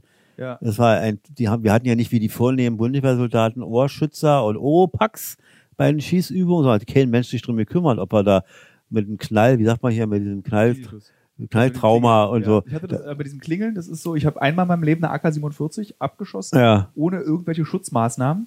Und das hat einen halben Tag, konnte ich nichts hören. Ja, nur stell dir, ja, also das gab's nicht und daher war für mich unheimlich furchtbar. Also wenn da eine ganze Schützenreihe schießt, links, rechts, neben und 10, 15 Leute schießen, unerträglich. Und das fand ich schon furchtbar. Also ich hatte immer Schiss vor diesen Übungen da, vor diesen Schießübungen, wenn immer Schießen angesagt wurde. Ja. Ja, und ich habe das, fand das furchtbar. Und eine Pistole hatte ich nur einmal, musste ich schießen, weil ich da so als Wachhabender mal eingesetzt wurde bei unserem Wachzoo und der musste Pistole tragen. Und die konntest du aber nur tragen, wenn du damit aus, an der Waffe ausgebildet. Ja. Wie gestern im Tatort, nicht? Hat ja die, die Kommissarin auch gesagt, du kannst die Waffe nur anfassen, wenn du daran ausgebildet wurdest. Äh, Auch die Vorstellung mit dir, wie, wenn du eine Pistole abschießt, ist eine ganz, Ja, aber äh, auch nie getroffen. äh, eine ganz fremde Vorstellung. Ja. Also ich meine, was, also du kannst ja nicht mal, wenn du, manchmal machst du ja mit deinem Finger, zeigst du auf mich und versuchst so, als wenn du mich so abknallen würdest. Nicht mal das sieht aus, als würdest du mich abknallen, sondern sieht eher aus, als würdest du irgendwie Popel zeigen, ja. irgendwo. Nee, das war also, als, naja. Vor allen Dingen bei uns in dieser Generation, da war immer die Überlegung, stell dir vor, wir schießen aufeinander, auf den Arbeiter äh, hinter der Elbe. Und die kommen oder wir gehen rüber und schießen da in, in, in bundesdeutschen Städten rum. Das- ja, ja, natürlich haben wir das wieder. Aber wir haben dann immer so ein Witz, gemacht. wie kommen wir auf die, wollen wir das Thema mal ab? Das ist gerade sehr interessant. äh, wir haben dann immer so einen Witz gemacht, wenn, wenn wir äh, aus dem Bett kommen, dann steht der Ami schon am Kontrolldurchlassposten und verteilt Kaugummis. Also wir haben nicht sehr, du musst dir das vorstellen, wir hatten kein großes Vertrauen zur eigenen Armee. Woran lag das? Ja, weil auch viele Schlamperei war, hat nicht viel, wie jetzt hier in dieser Bundeswehr. Die Autos haben nicht funktioniert, die LKWs, da fuhr einer und die anderen wurden als Ersatzteilspender benutzt oder zwei. Und dann war immer irgendwas, war nicht funktionabel. Hattest du Freundschaften in der NVA? Na, Freundschaften. Es Weil gab, ja, ich muss sagen, jetzt wieder was ganz Kitschiges und nicht so, vielleicht mögen es Menschen nicht, die es hören, Kameradschaft im guten Sinne, sage ich mal. Also wenn ich war jetzt nur nicht der Bond-Typ mit riesen Oberarmen und und wenn man dann so, so einen 15 Kilometer Marsch gemacht hat und hatte seine Knarre und seinen Sturm, alles sein Gepäck, und man hatte dann so leichte Anflug von Schwäche. Und hat man auf einmal, wurde mir ganz leicht und ich hatte auf einmal keine, kein Gewehr mehr, keine Maschinenpistole, hat mir einer abgenommen Ja. und hat die mal für, für eine halbe Stunde getragen. Mir wieder, natürlich hat sie wieder genommen, denn die kann ja nicht für kein Diener. Und sowas gab's, nicht? Und das war toll. Aber es nicht. Und auch kein Leid. Zum Beispiel, ich hatte dann durchs Glück als Buchhändler und gelernter Buchhändler, wo durfte ich mal in einer Schreibstube arbeiten. Und die anderen mussten raus zu einer ekelhaften Übung da bei Wind und Wetter. Da ist keiner am nächsten abends gekommen und hat ins Bett getreten oder so. Hat gesagt, los, hoch oder so. Nee, Mensch, Axel, toll, mach, melde dich dreimal, wenn es sowas gibt. War eine, war eine andere Zeit. Was wären gewesen, wenn 83 gesagt worden wäre in deiner Reservezeit, äh, heute Nacht überfallen wir die BRD? In, mit Auftrag. Ja, ich habe nur, weil du das gerade sagst, der Hauptmann, der Kompaniechef war, der hat uns begrüßt, gerade die Reservisten. Wir bereiten uns auf einen Krieg vor, hat der gesagt. Und Ja. wir Älteren haben uns angeguckt, das haben wir noch ja nicht gehört, so ungefähr, ne? Und der hat da voll, die lebten in einer anderen Welt. Aber ich glaube, das ist das grundsätzliche Problem von Militär. Und wenn man sich das Militär, also egal welches. Das ist ja keine Funktion, die müssen ja irgend sowas machen. Ja. Das ist, ist Das furchtbar. ist ja eigentlich ganz bizarr, weil die machen nichts anderes als üben, üben, Üben, um den zu töten. Tag. Oder nicht nur töten, also ich will es nicht verteidigen, aber da ist ja dann auch dabei irgendwie die Mediziner, die dann irgendwie, die, also es geht natürlich im Großen und Ganzen geht es um das Töten und Überleben innerhalb einer Armee. Und sie hat natürlich aufgrund ihrer Größe, hat, haben eigentlich in jedem Land der Welt Armeen noch weitere Funktionen. Katastrophenschutz. Jetzt zum Beispiel sollten ja, glaube ich, bei der Impfstoffverteilung die Bundeswehrsoldaten mithelfen. Finde ich auch in Ordnung. Also wenn sie ja schon existieren müssen, dann sollen sie auch sowas tun, wie wir damals, äh, 72 oder wann es war, bei dem großen Sturm in der Altmark, mussten wir auch da Hilfe leisten und Ja. haben es gerne gemacht. Also bei den Bauern da alles wieder aufgestellt Das ist und lustig, Vater, wenn du das so sagst, 72. Und wenn ich dich so angucke und dann überlege ich, du bist, wie alt bist du? 68 bist du. Und wie lange du schon lebst. Und wie, ich werde jetzt bald 40 und ich denke Ja. gerade sehr, sehr viel über das Altwerden nach und wie das ist und was ich schon erlebt habe und was ich schon gesehen habe ist. Aber du hast ja noch mehr erlebt. naja, du ist so. Aber du bist für mich in meiner Wahrnehmung genauso alt wie vor 20 Jahren. Also du bist schon, also du bist, du wirst nächstes Jahr 69 und du bist dann, ne- ab nächstem Jahr warst du schon immer 69. Hm. Du warst nie 30 oder 40 in meinem Kopf. Das ging bei übrigens auch so, bei meinen Eltern. Das stimmt.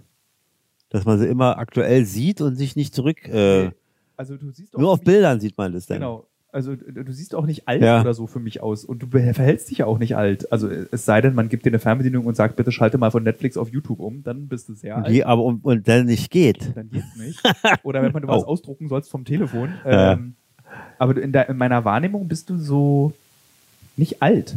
Also kauzig? Na, durch euch. Wichtig ist ja, wenn man Eltern ist äh, und dann hat man Söhne oder Töchter und die sind ja lo- logischerweise jünger und die einen noch ein bisschen auf Trab bringen und halten auch. Also wenn natürlich kein Kontakt ist und die wohnen in Australien oder arbeiten oder wohnen oder haben lieben ihre Eltern nicht, was ich ja immer bei euch weiß, dass ihr das tut. Ja, wenn es uns Äh, finanziell schlecht geht, müsst ihr auch für uns da sein. Äh, umgedreht aber auch, mein Lieber. Umgedreht auch, ja, stimmt. Wenn's Äh, geht, bezahlt man ja mit Liebe im So, Kapitalismus. und da ist eben die Frage, da wird man ja immer wieder aktiviert durch Informationen. Denk nur an, jetzt die Uhr hatte ich zwar jetzt nicht um, die hatte ich jetzt mal abgemacht im Ja. Moment. So, da ist man immer wieder neu mit Handys damals oder mit Computer oder Filme und Trends, Begriffe.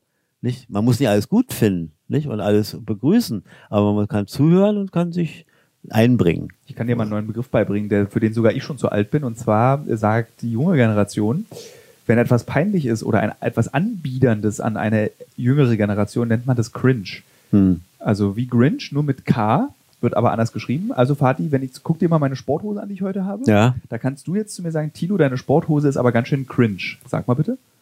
deine Sporthose ist ja ganz schön cringe. Ja, danke Fatih. Und was bedeutet das jetzt? in Leute ganz sagen, das ist so, ich biedere mich an der Jugend an. Ach so. Und das ist peinlich. Ja, das ist überhaupt das Problem. Muss man das, also jetzt komme ich, ich will mich da nicht auf irgendwelche politische Orientierung festlegen, die das auch verurteilen. Das Englische. Bei aller Modernität. Natürlich muss sein, globalisierte Sprache. Ausnahme, Aber Lockdown zum Beispiel. Ich war, ja gut, wir reden alle davon, weltweit von, mit diesem Begriff. Gibt es da eine Entsprechung eigentlich? Ich überlege gerade, was könnte die deutsche Entsprechung von Lockdown sein? Runterfahren? Ausgangssperre? Nee. Also, äh, Showdown gibt's ne, Showdown ist was anderes. Warte mal, es gibt, glaube ich, ein deutsches Wort für Lockdown. Vielleicht können die Hörer uns helfen. Ja, ähm, ja aber das mit der, mit der Engl da, da bist du ja vielleicht äh, auch nochmal spezieller, weil die, die Anglizismen einfach sehr schwer fallen. Nicht, weil du kein Englisch sprichst, sondern weil du dich ja, du bewegst dich in der Welt der Schriftsteller des frühen 20. Jahrhunderts, des 19. Jahrhunderts und des 18. Jahrhunderts. Ja, so weit nicht zurück.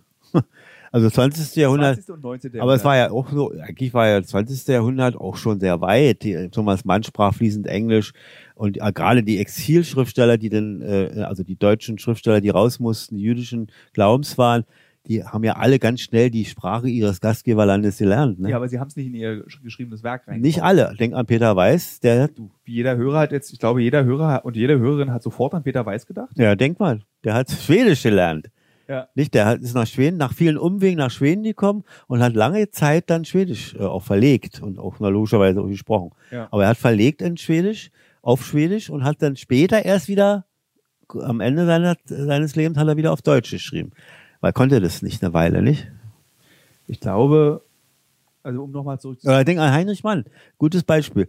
Der Thomas Mann, der große Schriftsteller, perfekt. Konnte Englisch, hatte schon zu, als er noch in der Weimarer Republik war, also in Deutschland war, konnte er Englisch, hat auch kommuniziert. Heinrich Mann hatte Probleme ja. mit Fremdsprachen in dieser perfekten Form. Und der konnte nicht Vorträge halten, denn in seinem Exilland, das später ja auch USA war, konnte nicht reisen und konnte große, Thomas Mann konnte. Mann hatte doch auch dieses Kommunismus-Ding am Laufen, ne? Ja, er war ein linker, ein sozialistischer Schriftsteller im Gegensatz zu seinem Bruder. Ja, ja, das muss man schon sagen. Thomas Mann war ja, glaube ich, eher so ein Ultrakapitalist. Also Oder eher so, so, so, wie nennt man das? Bürger, Bürgerlicher, genau. Ja, aber hat auch seine Leistung gebracht. Ich habe dich vor 20 Jahren mal gefragt, hast du dich gerade zum x-ten Mal durch das Thomas Mann-Werk Na, naja, muss er immer noch nicht zu Ende. Und da habe ich dich vor 20 Jahren gefragt, Vater, müsste ich das eigentlich auch mal lesen? Und da hast du zu mir gesagt, so einen ähnlichen Satz wie andere sagen zum Kinderkriegen, ach, warte mal noch ein bisschen. Lass dir dafür noch Ja, ne. später machen. Das ist schon so, nicht? Also, Ja. der, also der Zauberberg ist schon eine Herausforderung, aber der wäre wichtig, weil vieles gibt es eben in der Tendenz eben wichtiger noch als die Buddenbrocks, nicht? Weil die eher so ein bürgerliches Leben beschreiben, so eine Vernichtung oder in Anführungsstrichen durch die Verhältnisse, dass Werte nicht mehr stimmen, dass alles wegbricht. Dafür hat er ja auch den Nobelpreis gekriegt Ja. damals. Ist die Buddenbrocks, ist das vielleicht eine Gebrauchsanweisung, warum es die AfD gibt? Weil die AfD verkauft Nee. sich ja jetzt an ein bürgerliches Publikum, an Wählerschaft, die ihnen verspricht, eure Welt wird nicht zerbrechen. Die, wir schaffen die Globalisierung wieder ab. wir ziehen die Grenzen wieder hoch, äh, du darfst schön deutsch sein und deutschtümelig. Und das adressiert ja nicht den, äh, den Baseballschlägerpöbel, sondern es adressiert Mhm. den Zahnarztsohn. Da sehe ich eher den Zauberberg als Orientierung des, des Chaos. Ne? Es war ja so, so beschrieben, dieser Zauberberg eben, dieses Davos, diese Lungenklinik, dieses Morbide, nicht? Das ist die Krankheit, der Tod, der herrscht. Und dann der Weltkrieg, der erste. Und dieses Herausgehen aus dieser Welt. Der, Ja. Also kann man jetzt in einen, mit einigen Sätzen nicht so erklären. Aber da sehe ich erst den und dann viele andere danach seiner Werke. Nicht? Mario und der Zauberer.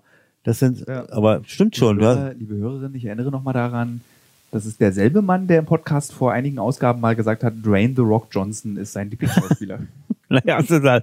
Man muss sich immer äh, vielseitig aufstellen, was seine Interessen betrifft. Genau. Aber wie gesagt, du hast nicht ganz unrecht mit den Buddenbrooks. Es ist eine Welt, die nicht mehr existiert, die auseinanderbricht. Ja. Die Welt der, des, der Ordnung, der Sicherheit.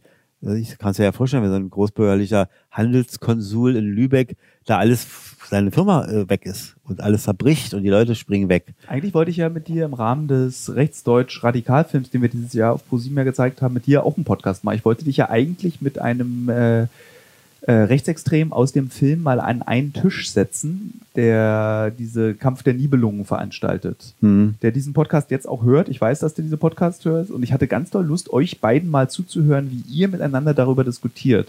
Es hatte mich sehr interessiert zu beobachten, wie du mit einem Menschen argumentierst, der durchaus gut argumentiert, aber nicht richtig, sondern einfach gut in seinem Sinne.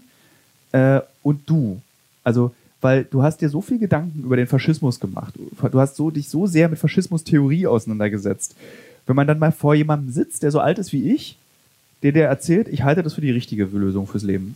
Wie du dann mit dem redest, das hätte ich gerne. Hättest du dir das zugetraut? Oh, das, schnell sagt man ja, nicht? Und Ja. schnell sagt man nein. Also ich habe von meinem Vater gelernt, dass man immer reden muss. Nicht immer, aber guck mal, man muss Das Erstmal du im Übrigen mir weitergegeben. zuhören. Ja.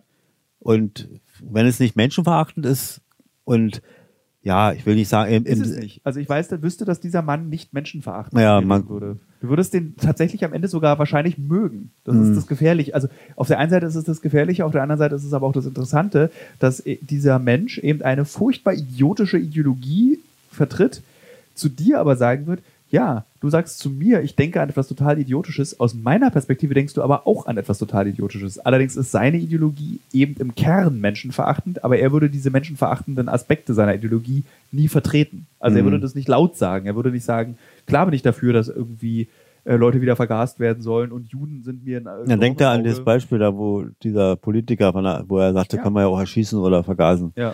Das ist doch, und ja unf- unfassbar. Genau, das würde zum Beispiel dieser Rechtsextrem, also Lüth, äh, dieser ehemalige äh, Pressesprecher der Bundestagsfraktion der AfD, ich sage so deutlich, damit Hm. das auch gar keiner vergisst, ähm, der ist extremer gewesen als die Rechtsextremen, mit denen Mhm. ich gesprochen habe, in seinen Aussagen. Aber allerdings fühlte er sich auch unbeobachtet. So, das ist, glaube ich, der Unterschied. Ich wüsste jetzt Mhm. nicht, wie meine Gesprächspartner, mit denen ich gesprochen Ja, habe, ja. reden, wenn sie wirklich unbeobachtet sind. Ja, aber es gibt, es ist schwer zu beantworten. Ich, ist eigentlich ist einerseits unerträglich, wenn man dann solche Theorien hört, nicht? Irgendwie von Herrenmenschen und von der Rasse und, oder so, dann, ja, vielleicht eine halbe Stunde kann man zwei aushalten. Man müsste mal überlegen, ich meine, das Thema Rechtsextremismus in Deutschland ist auf jeden Fall nicht irgendwie erledigt. Also man kann das immer wieder irgendwie neu machen und Darf ich eine Gegenfrage stellen? Weil, hättest du Interesse, sage ich mal so. Nicht, dass ich meine, das Ja. ist jetzt, ich würde euch ja nötigen beide. Ich ihn hatte ich damals gefragt, hättest du Lust dazu? Er meinte, ja, hätte ich schon Lust dazu. Jetzt frage ich dich, hättest du Lust, dich mit einem, Recht, mit einem echten Rechtsextrem, der vom Verfassungsschutz beobachtet ist, der als Gefährder eingestuft ist, hier am Armutstisch zu sitzen und über Faschismus zu diskutieren? nicht zu Hause. Oder woanders? Ja, woanders. Okay. Vielleicht in der Gedenkstätte Sachsenhausen oder so. Eine Im, Clubraum. Wenn, wenn die da aufhaben. Idee. Ist die Frage, Vielleicht vor der Baracke unseres Vaters, deines Opas und meines Vaters. Die, die hier nur noch als Giebel dasteht, als, als Denkmal. Oder nicht so, ja, so vielleicht. Müsste man immer Oder in der Typografie des Terrors. In einer der, nur gut, könnte er sagen, wir können ja auch nach Hohenschönhausen ins Stasi-Gefängnis gehen, ne? Das ist ja, da kannst du dann wiederum sagen, in der guten Diskussionsführung des 21. Jahrhunderts ist es der sogenannte Whataboutism. Also so, dass du entkräftigst ein Argument mit einem vergleichbaren Argument, aber es ergibt überhaupt keine Lösung. Also zum Beispiel, äh, genau, bestes Beispiel ist eben im Faschismus, ja, la- ihr müsst erstmal über eure DDR reden. Mhm. So, das ist dieser Ja, es wird ja immer aufgewogen, nicht? Oder was ja nicht aber geht, das ne? Wertet, das, es wertet die DDR auf, in, also im negativen Sinne, und es äh, entkräftigt den Faschismus. Ja. Also wenn du in dem Moment, wo du sagst, die Stasi war ja nichts anderes als die Gestapo, Ja, das ja, ja. machst du die Gestapo harmloser als sie ist und die Stasi gefährlicher als sie war. Mhm. So. Ja. Das ist das Gefährliche an dieser Art der Argumentation. ja, aber das erwarte ich. Ja. Nicht? Das würde ich erwarten, denn solche, wenn er auch nicht mehr rauskommt aus seiner Schleife, dass Ja. er dann, dass er dann sowas als, aber das würde ich mir schon vorstellen. Guck mal, genau wie die, die Leugner von Corona jetzt, nicht? Ja. Da würde ich sagen, komm, ich weiß nicht genau, Zeitz oder wo, wo das Krematorium überfordert ist. Komm, wir nehmen uns ein Auto oder einen Zug und fahren dahin. Und du kannst helfen, vielleicht die Särge zu sortieren und die Leichen, zu- äh, die sind aber alle infektiös. Das ist für dich nicht. Du gibt's doch gar nicht für dich. Wisst ihr, dass man die Leute, den Leuten sagt, das Hat kann er nicht jetzt im machen. Bundestag ein AfD-Politiker mit Corona infiziert, nachdem er den Coronavirus geleugnet hat und so Hm. eine Maske getragen hat, die durchlässig ist. Mein erster Reflex war an der Stelle, und dafür schäme ich mich ein bisschen, oder nicht, dafür schäme ich mich nicht ein bisschen, aber ich habe mein erster Reflex war, es tut mir trotzdem leid. So, Ja, gut, ich das, gönne auch Corona-Leugnern kein Corona. Nee, ich das- möchte auch nicht, dass die Corona-Leugner. ich habe ja nie gesagt, dass sie sich da Nee, das anstecken war jetzt- sollen, Nee, das, das, ich, das, ich sondern meine, dass das es Wie sehen. macht man das? Sind wir vielleicht zu nett an der Stelle? Müsste Tja. man da irgendwie aggressiver sein? Weil ich natürlich nicht will, dass irgendjemand irgendwie so furchtbar krepiert, wie man an dieser Krankheit krepieren kann. Ja, nee, das ich möchte nur, dass sie es sehen, ne? Ja. Und, und nicht leugnen können. Dann würden sie sagen, ja, es stirbt ja auch eher an Grippe oder, oder Autounfälle oder so, ne? Ja, ich weiß ich auch Bist du nicht. immer noch so diskussionsbereit? Also hast du mit 68 immer noch so Lust, Leute davon zu überzeugen, wie du denkst und wie du fühlst? Ja, also wenn ich schon so eine Situation hätte, würde ich schon machen. Schon, du bist eigentlich ein sehr diskussionsfreudiger Mensch. Wir haben lange nicht mehr diskutiert, beide fällt mir gerade auf. Wahrscheinlich, weil Oma Hm. tot ist. Na, Da, ja, da ich gab, die Themen, die wir hier diskutiert Ja. haben, jetzt nicht andeuten. Äh, aber äh, wahrscheinlich lag das daran, weil Oma gerne immer ein bisschen Öl ins Feuer geworfen hat. Und dann war ja eben bei uns zu Hause auch dieses, dieses hohe Diskussionsniveau, nicht? Am Armutstisch. Wenn Vater nach Hause kam oder so, dann haben wir eben über Politik gesprochen und über neueste Informationen, die keiner hatte außer Geheimdienst. ja. Möchtest du wir- denn hier mal erzählen? Habe ich doch schon mal, glaube ich. Du hast ja? Weiß ich gar nicht, ob du da Ja. die Geheimdienstinformationen am Armbrotstisch. na, mein Vater hat im Zentralkomitee der SED arbeitet in technischer, auf, im technischen Beruf, hatte die auf, Aufgabe, die ganzen Sitzungen und Tagungen mitzuschneiden, wie man damals sagte, also auf Tonband. Und er hatte den großen Fehler oder auch nicht, er konnte das nicht für sich behalten und musste uns erzählen. Ja, furchtbar. Und das hat man natürlich als jüngeres, als Kind nicht so verstanden, aber später schon. Warst du privilegiert in der DDR? Was das betraf, bestimmt. Ja, und andere Sachen. Also, ein, ja, vielleicht, ja, Ich habe ja immer das Gefühl, als Berliner war man grundsätzlich privilegiert. grundsätzlich von der Versorgung her, nicht? Und Ja. von der Infrastruktur war es schon gut. Und war als als Aushängeschild auch gedacht, nicht?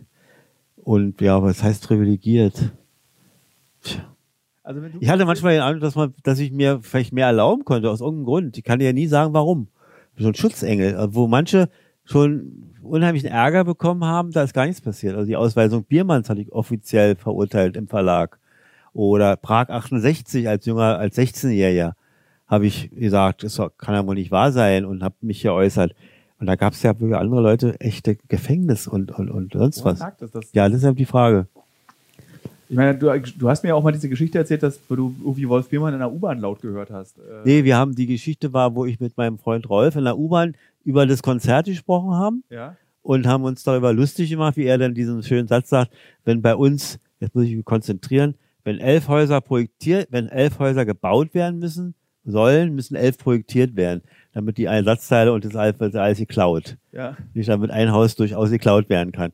Und das haben wir uns darüber lustig gemacht. Hat, eine Frau hat sich dann aufgeregt und hat gesagt, sie beleidigen fortwährend die Arbeiterklasse und hat uns verfolgt dann bis zum jetzigen äh, Bundesratsgebäude. Das Ja, war ja genau. früher Akademie der Wissenschaften. ja.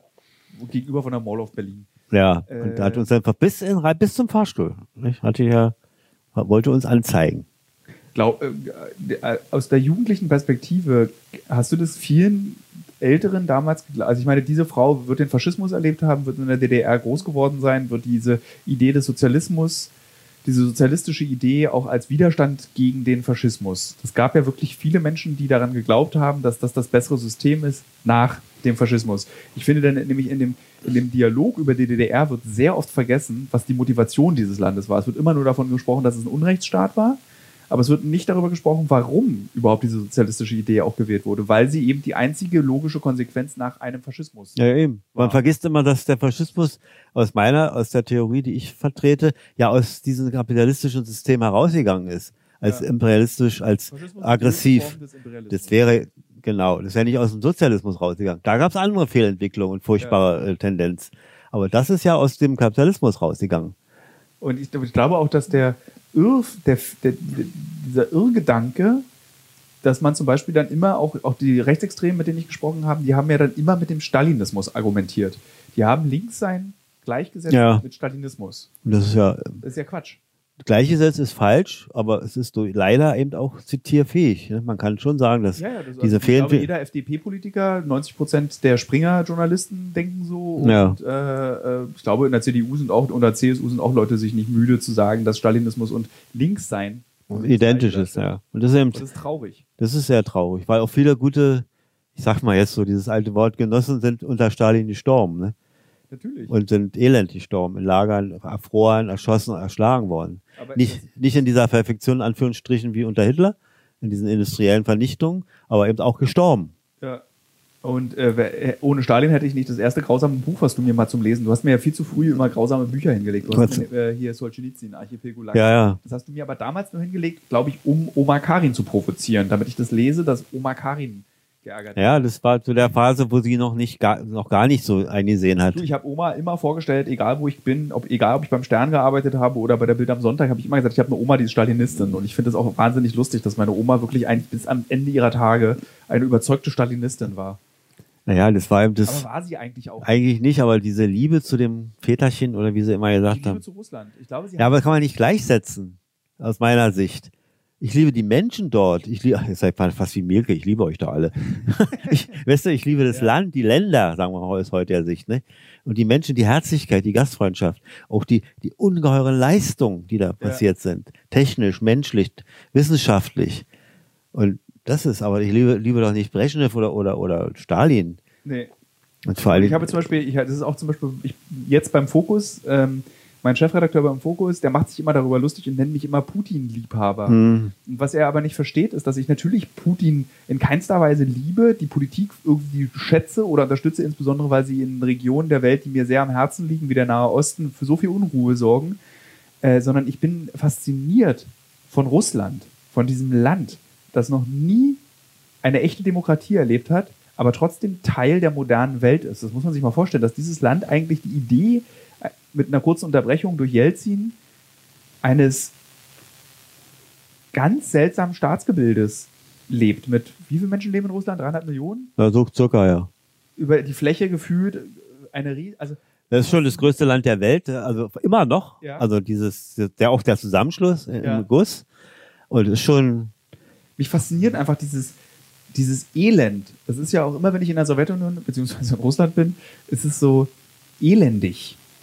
Also so, es fühlt sich bis heute an wie Dostoevsky. Ist es, äh, ist es immer noch so, ja? ja es ist, das ist wäre jetzt schon moderner. nein, also, du, von mir aus Russland, äh, Moskau im Stadtzentrum, St. Mhm. Petersburg im Stadtzentrum. Aber das war, sobald du irgendwie mit dem Zug mal rausfährst oder mit dem Auto mal in die Vorstädte fährst, hast du immer noch diese, also die Videospieler dieses Podcasts, die dieses Spiel kennen, Stalker oder jetzt irgendwie die letzte Warzone-Map bei Call of Duty, die du nicht kennen wirst, Vater, äh, so sieht es da aus. Und wie ist es mit den amerikanischen Vorstädten? Sind die nicht auch so leicht? genauso elendig. Naja, eben, diese freihängenden Kabel. Ich will nie ver vergessen, dass so ein Verteidigungs- äh, äh, traumatisches Land wie die USA ihren, ihren Strom für die Haushalte über Land laufen lassen. Also über, Ja. ü- anst- die müssen mal eingebuddelt werden. Und bei ihren Hurricanes und all. Das ist, ich glaube, dass beide Systeme, also dieser Ultrakapitalismus, also dieser wirklich dieser, dieser nicht mehr existierende Begriff des Turbokapitalismus, der wurde ja über, der ist ja vorbei. Ich glaube, Ja, das ist auch vorbei. Man nennt es, glaube ich, jetzt, äh, ähm, da gibt es so ein, äh, der, der Kapitalismus, den wir jetzt haben, ist diese Art Last Generation, also die, das letzte Aufbegehren des Kapitalismus erleben Mhm. wir gerade in den USA und in, den, in, in Russland eben im Vergleich dazu dieses letzte Aufbegehren einer, einer sozialistischen Diktatur, einer sozialistischen Überlegung. Das ist eben die Frage. Da bin ich gar nicht, es, es ist doch gar nicht mehr, schon lange nicht mehr. Natürlich da als Gorbatschow, ist es, ist es eben so. Und Jetzt, was, was ich sagen wollte, ist, dass wenn du dir die großen Städte in den USA und die großen Städte in Russland anguckst, Ähnlichkeit. es sind sie haben die gleiche Funktion. Und zwar wie bei, äh, wie, wie heißt denn das, wenn so Schauspieler sich falsche Zähne über ihre rottigen Zähne machen? Also so Tom Cruise, die haben ja alle unechte Zähne. Ja, ja. Deniers heißt es, Mhm. glaube ich. Das ist nicht echt. Die Wirklichkeit dieser beiden Länder ist so identisch, nämlich das verrottete, elendige, verkommene, zerstörte des Landes. Ja, weil sie eben die Weltmachtstellung halten wollten und reist ja sowieso niemand auf die, nach Ja. in Illinois, Chicago, irgendwelche Vororte. Was aber, und das ist das Erstaunliche, um es nochmal richtig zu sagen, das ist schon erstaunlich. Das Erstaunliche dieser beiden Länder ist, die Landbevölkerung, also auch Kleinstädte, 30, 40, 100.000 Menschen, ist genau gleich. Herzlich, warm, intolerant. Also, wenn ich zum Beispiel als ähm, Schwarzer oder People of Color, Homosexueller in, eine, in ein Dorf in den USA fahre, habe ich das gleiche Lebenserfahrung wie in Russland. Mhm. Aber beide behaupten für sich jeweils, das, das ist so interessant. Das ist so, es sind, wirklich, es ist identisch. Wirklich, wie die Lebenswirklichkeit ist, wie die Geldvermögen da ist, wie die konservativ die Menschen dort denken. Äh, aber trotzdem würdest du fragen, wer ist der Feind? Würde in den USA sagen, na, so wie in Russland würde ich nie leben wollen, und die Russen würden sagen, na, in den USA ist das größte Grauen. Mhm. Aber es ist gleich. Da gibt es keinen Unterschied. So. Naja. Das, ist- ja, das ist wahrscheinlich die Größe des Landes. Und wie du schon sagst, die Sowjets haben nie so Demokratie im bürgerlichen Sinne Ja. kennengelernt. Und trotzdem haben sie sich wohlgefühlt, nicht? Und der Sowjetunion-Zeiten, viele weinen ja heute der SU nach. Ja, ganz, Und- so und- ganz viele hier in Ostdeutschland eben der DDR nach. Naja, das weiß ich gar nicht, ob das so schlimm ist. Ich glaube, nee, sie weinen nicht der Das stimmt, du hast recht, also du hast vollkommen recht. Man weint nicht der DDR hinterher nach, sondern man weint den Idealen der DDR. Ja, natürlich. Dass diese illusorische Arbeit hatten alle, dann die Familienverhältnisse waren besser, die Herzlichkeit, das Hell, und guck mal, die sagen immer alle, wir waren zusammen eine Gemeinschaft. Ja, aus der Not zum Teil ja auch. Dass der hatte, der wusste, wo es Schraubenzieher gibt und der konnte reparieren und der hatte Ahnung vom Auto und der konnte einen Kühlschrank machen. Weißt du, darum ging's. Wie ich betone an der Stelle jetzt Da- dadurch entstand natürlich eine Freundschaft. individuelle Ansicht der DDR ist. Damit wollen wir nicht beide, also weder du noch ich wollen das Leid, das dieses System auch natürlich verursacht hat bei Menschen und Familien irgendwie. Äh, Nein, das war ja die Frage nach diesem Gemeinschaftsgefühl, Ja. nicht? was ja aus, aus der Hel Hilfestellung entstand. Und dass daraus Freundschaften entstanden ist, ist ja, okay, eine, ist ja eine andere Ja. Frage.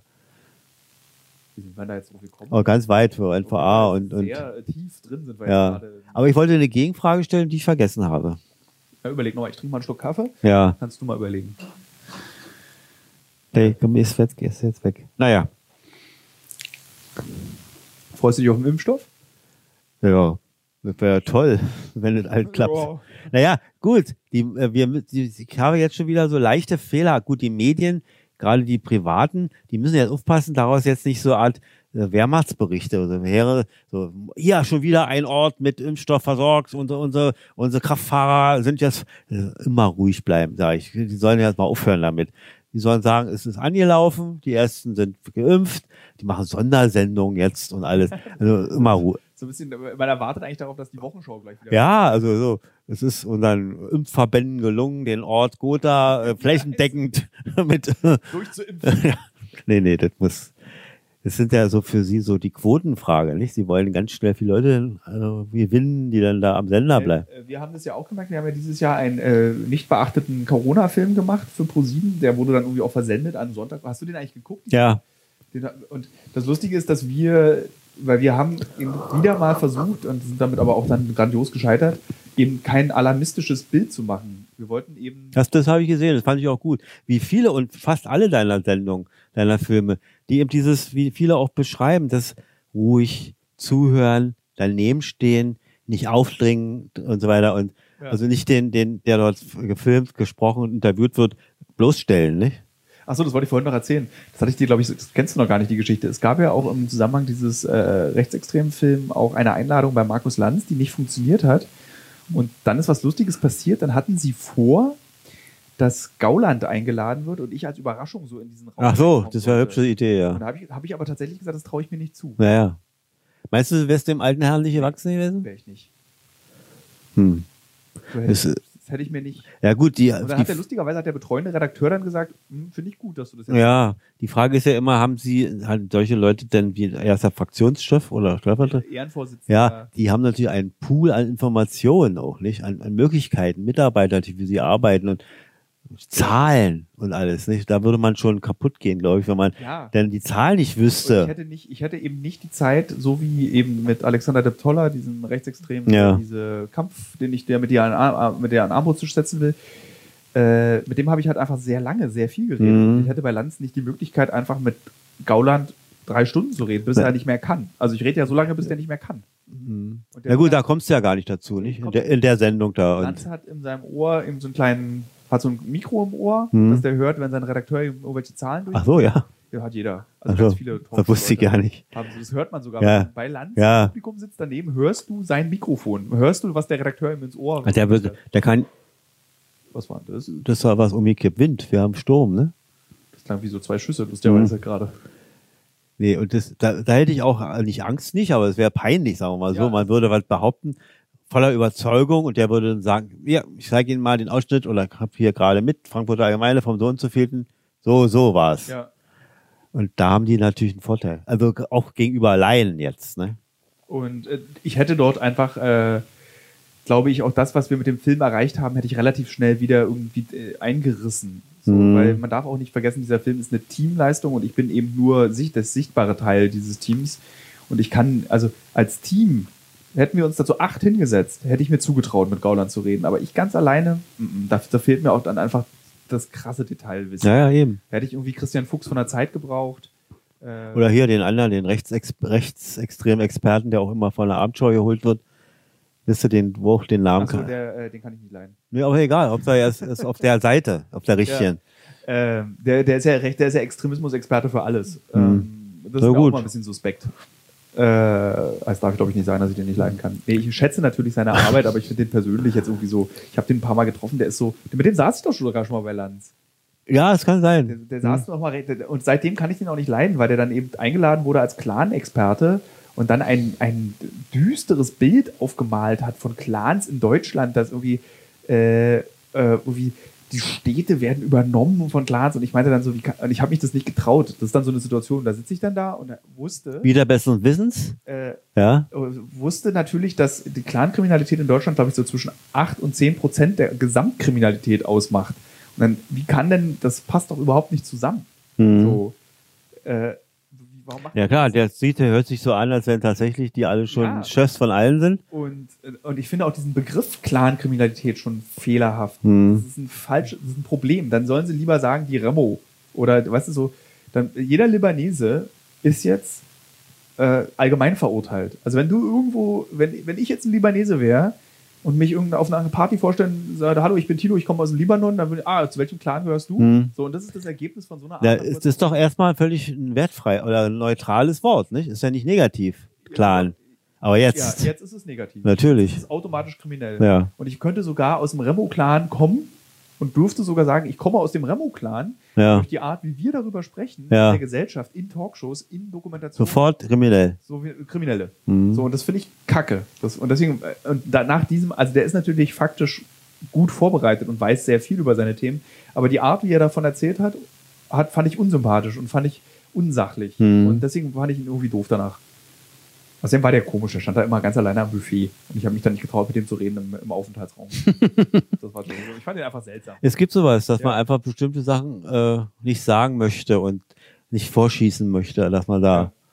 Geht Kenne ich. Außerdem muss man auch sagen, ganz ehrlich, wenn ich zum Beispiel bei Land sitze, was jetzt vier oder fünf Mal passiert ist in meinem Leben, ich bin auch immer ultra aufgeregt. Naja, ist ja klar. Also immer so, nachdem, herzlich willkommen bei Markus Lanz, ist bei mir immer so, okay, ich falle jetzt in Ohnmacht, ich rutsche Mhm. jetzt vom Sessel. Mhm. Weil ich so aufgeregt bin und mein Kreislauf und das Adrenalin sackt dann ab und dann so ab Minute 10 werde ich hundemüde, sitze dann auf diesem Stuhl und mache dann immer dieses Scan, Mhm. dass man seinen Mund bewegt, dieses Ja, ja, nach innen, ja. Mhm. Scan. Und dann wird mir irgendwann schwindelig, dann denkst du, Sauerstoffmäßig. so, genau, ja. dann denkst du, okay, was ist denn, wenn ich jetzt eigentlich Durchfall bekomme? Was passiert denn eigentlich, wenn man Durchfall bekommt? Und dann fängst du an, dich auf diesem Gedanken Oh. zu halten. Und dann denkst du, okay, ich kriege jetzt. Jetzt hab, du bist ja nur Profi, kann man da wirklich nicht wegen, kann man da aufstehen eigentlich? Kann Ja. man da rausgehen und Ich kurz würde in, sagen, äh, weil es ist ja nicht live. Also es gibt auch Ah, live ach so. aber es gibt dieses Live on Tape und du könntest fragen, also ich glaube, niemand traut sich das. Ich glaube, die Leute kacken eher ein, als dass sie dann sagen, Hm. ich möchte jetzt mal auf Toilette. das sagt man ja nicht, aber ich, kleinen Moment, ich komme gleich wieder, also wie im Freundeskreis. Theoretisch würde es gehen. Ja, ja. Aber ich glaube, keiner traut sich das, weil es fühlt sich nämlich an wie eine Live-Sendung, wenn du da Hm, sitzt. hm, Also ja, das logisch. So. Das glaube ich, ja. So traut man sich aber nicht.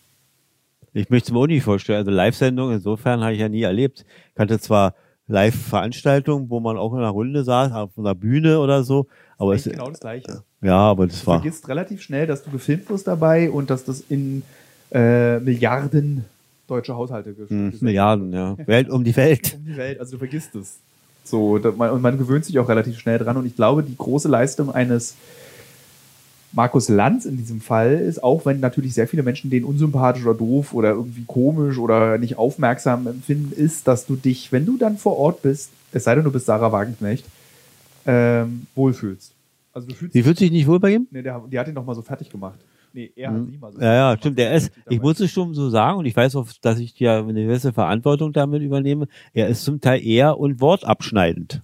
Er ist wortabschneidend, er ist ein Konservativer. Ja. Also so, auch ich bin mit ihm, also nicht aneinander geraten, aber er weiß eben, dass ich schon eher mich im linken Mhm. Spektrum Ja, ja. einordne und er ist für mich ja so der jemand, der in seiner Freizeit eben äh, irgendwie Alpenhorn spielt und Ja, soll er ja. Lederhosen trägt Und, und Reisen, viel Reisen macht, nicht? Reisen macht, Mhm. was nicht so richtig zusammenpasst. Aber Ja. äh, in, in seiner, ich glaube, die Weltwahrnehmung von Markus Lanz ist eher eine konservative. Das denke ich auch. Aber es ist Ja, Südtirol, nicht? Sagt ja, ja. Es ist aber, und das muss man ja auch sagen, und das habe ich auch durch diesen Film gelernt, es ist ja nicht schlimm, konservativ zu sein. Nee. Du kannst ja konservativ sein. Äh, du solltest halt nur eben kein Rechtsextremist sein und das ist Markus Lanz auf gar keinen Fall. Nee, nee, nee. Nee, man merkt schon seine Einstellung, da ist ja auch dieses, dieser Antikommunismus, ja, wie du sagst, Ja. diese Gleichsetzung mit Stalinismus und Verteufeln richtig, nicht? Ja. Und also man sieht so also die kindliche Erziehung, die da mal war und dass es alles furchtbare Menschenfresser sind. Aber was ich dann ganz toll von ihm finde, ist zum Beispiel, dass er der Bild in seiner Sendung keinen Platz gibt. Hm. Also Jörn Reichelt kommt nicht in seine Sendung. Ich glaube, es ist jetzt der zehnte Podcast in Folge, wo ich mich despektierlich über die Kollegen von der Bild äußere.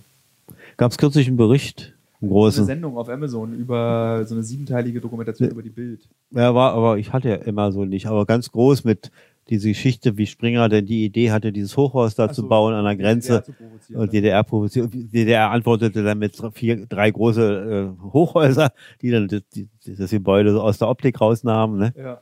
Ich meine, Lächerlich alles. Hätte, äh, hätte Axel Springer jemals gedacht, dass er ein Bauprojekt damit startet auf DDR-Seite. Und ich meine, diese Wohnung in der Leipziger Straße. Sehr beliebt. Sehr beliebt. Ja, ja. Sehr beliebt. Aber andererseits muss man jetzt auch sagen, er war ja immerhin äh, Israel-Freund und, man- Das ist und, ganz toll. und das war ganz toll Eine der eigentlich. wenigen Dinge, die ich diesem Verlag hoch anrechne, Ja.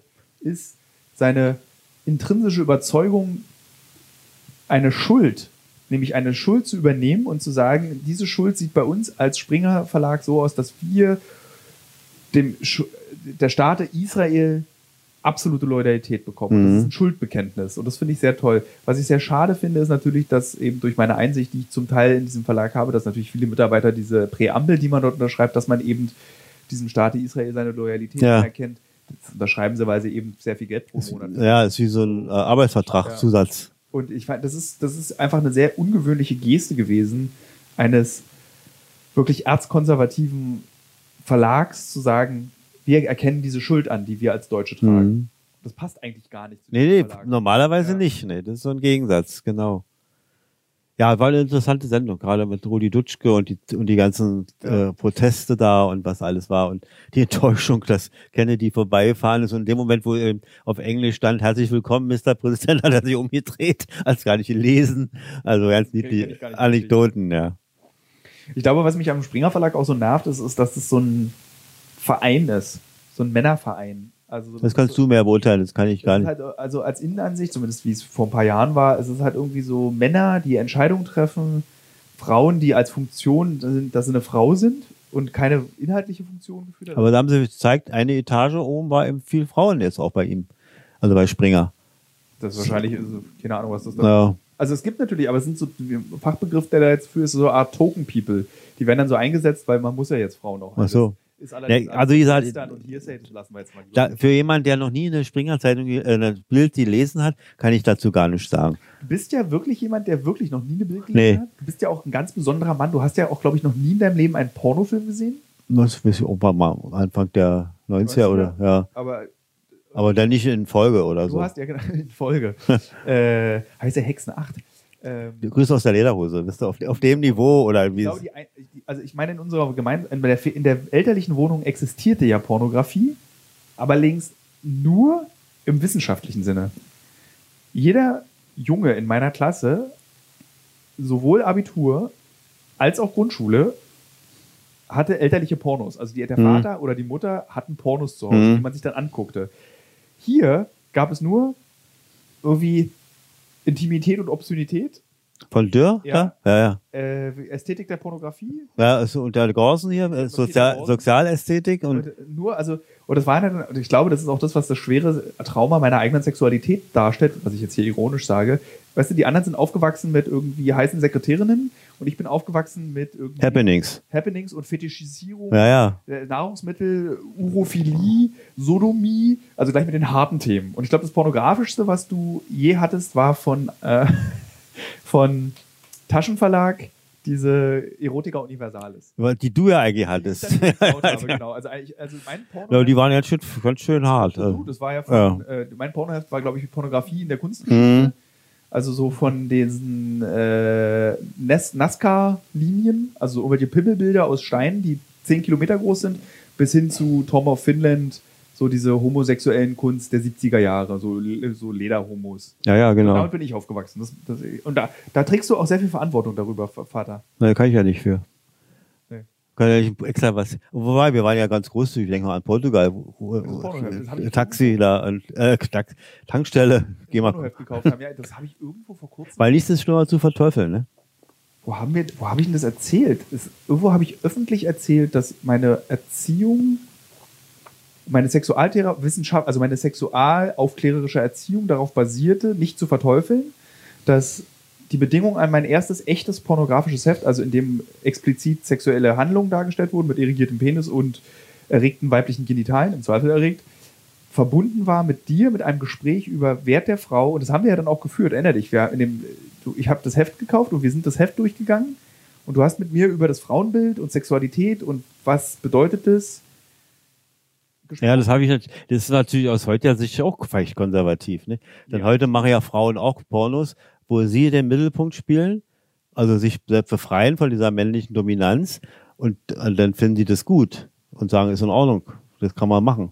ja, Also ist es ja ist der Rapfe. Wie schlimm war das eigentlich für dich? Weil es gab in den letzten Wochen, Monaten sehr viele Debatten um mein Buch in 80 Frauen um die Welt. Ja, das Lass uns das mal besprechen, weil es gab eben diese, den Vorwurf, der berechtigt ist. Ich betone, dass der Vorwurf berechtigt ist aufgrund des Titels und bestimmter Passagen in diesem Buch, dass ich ein Mann sei, der zu sexueller Gewalt gegenüber Frauen aufruft.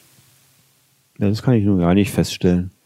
Ich hatte natürlich selbst, also der Titel ist ohne Zweifel sexistisch. Da Mhm. gibt es nichts zu diskutieren. Und wenn ich mit diesem Titel oder ähm, ich betone auch noch hier, ich habe es ja 100 Millionen Mal schon erzählt, aber in der Debatte spielte leider keine Rolle, wie ich mich schon mal über dieses Buch geäußert habe in der Vergangenheit. Es ist ja so, dass der Titel nicht von mir gewählt wurde, sondern vom Verlag. Ich hätte den Titel selber nie so gewählt.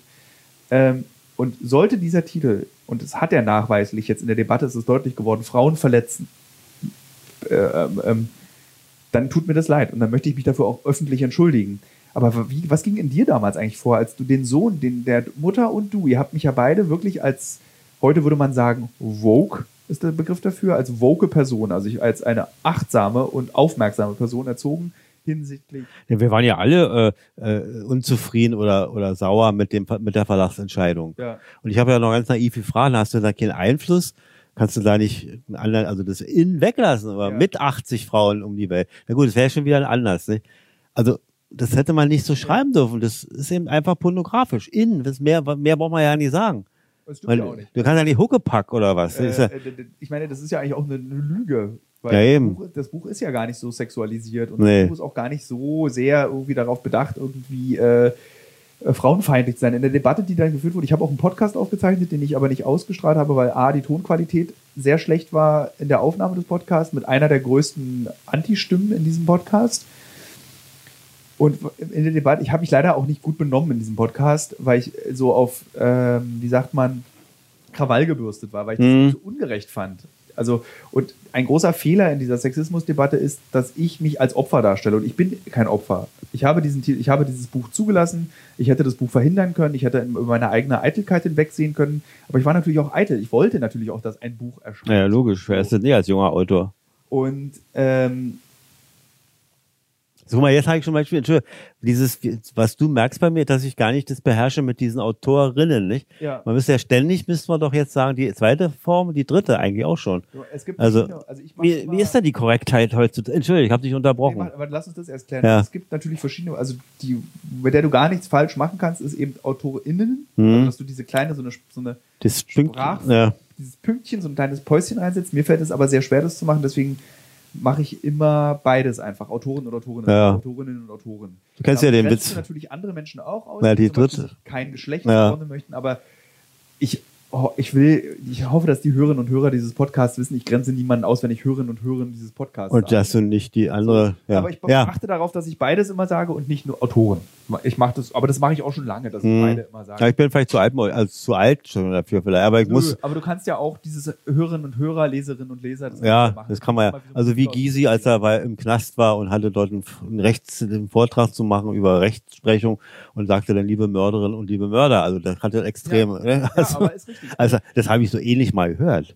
Also nicht Mörderin, sondern liebe ein, also irgendwie so so Verbrecherart. Liebe, das geht doch Es nicht. gibt aber, das ist ein schönes Beispiel, dass du das gerade nennst. Ich, in der Firma führen wir eine große Debatte über dieses, ähm, sollten wir bei Uncovered auch dieses Innen, so SoldatInnen Mhm. sagen und nicht Soldatinnen und Soldaten. Und ich bin da, es gibt nämlich einen ganz großen Nachteil beim Beispiel MörderInnen. Was passiert ist, meiner Meinung nach, wenn wir sagen MörderInnen, ist, dass das verweiblicht wird. Also klar meint man mit der Aussprache beide Geschlechter und Menschen, die sich keinem Geschlecht zuordnen Mhm. wollen und alle anderen. Aber am Ende klingt es doch irgendwie immer wie Mörderinnen. ja, ja. So. Das, weil man es nicht schreibt, sondern Genau. spricht, merkst Und ich du. finde es äh, differenzierter zu sagen Mörderinnen und Mörder, weil du dann auch nochmal. Als Beispiel jetzt mal nur. Ja, ist aber nur Ja, Beispiel, ja. weil genau das hast du. So, bei solchen Sachen. So, bei ISIS-KämpferInnen. Würde Da fällt mir auf, da ist mir zum Beispiel dieser Begriff Kämpfer schon zu wertvoll, aber er ist eben wertfrei. Also er ist eben Äh, genau. anwendbar an- für alle. oder ISIS-AnhängerInnen. Ja, ja. So, das klingt Ja. aber für mich immer, wenn ich das ausspreche, zwar politisch korrekt, aber es klingt irgendwie immer so, als wären es nur Frauen. Mhm. Es kann Stimmt. sein, dass es irgendwie ein Gedanke ist, den nur ich habe oder viele andere, aber im Büro, Man hört innen. man hört Ja. Frauen. Ja. Und ich finde das irgendwie doof. Und deswegen sage ich lieber ISIS-Anhänger und ISIS-Anhängerinnen. Dass man es überhaupt sagen muss. Ne? So, als Beispiel. Es gibt natürlich, weißt du, du musst ja diese, diese Deklinierung oder diese Geschlechtlichkeit einer Begriffe musst du ja auch bei negativen Begriffen verwenden. Weißt du, klar, bei ÄrztInnen ist es lustig, wenn du nur an Ärzt, Ärztinnen denkst, aber dann lieber Ärztinnen und Ärzte. Ja. Zumal, ich kann mich erinnern, das, das gab es immer schon. Also auf jeden Fall die zwei Geschlechter. Also wir haben, wurde immer von Genossinnen und Genossen gesprochen, auch in der SED. Ne? Ja. Also wie jetzt wird ja immer innen. Da gab es sogar eine Kürzel für Genossinnen. Also G-E-Doppel-N. Geht nicht immer so von früher, Vati. Den ganzen Den schon. ganzen Abend reden wir von früher. Aber um jetzt nochmal kurz dieses 80 Frauen, das würde mich interessieren. Also Ja. ihr habt mich ja erzogen als Menschen, der wirklich ähm, eine gelebte Gleichberechtigung, also die Gleichberechtigung in unserer Familie und in unserem sozialen erweiterten Umfeld ist ja so groß, dass wir nicht mal mehr über Gleichberechtigung nachdenken, sondern es ist einfach eine Tatsache. Es gibt keine Unterschiede zwischen den Geschlechtern, außer das Geschlecht. Naja. Aber gesellschaftlich existiert kein Unterschied. Ähm, und jetzt ist natürlich die Frage, dann bringt dein Sohn, den du so eigentlich schon im politisch korrekten Sinne, ohne dass es negativ gemeint ist, ein politisch unkorrektes Buch raus. Also wie ging es dir denn damit, als dieses Buch erschienen ist?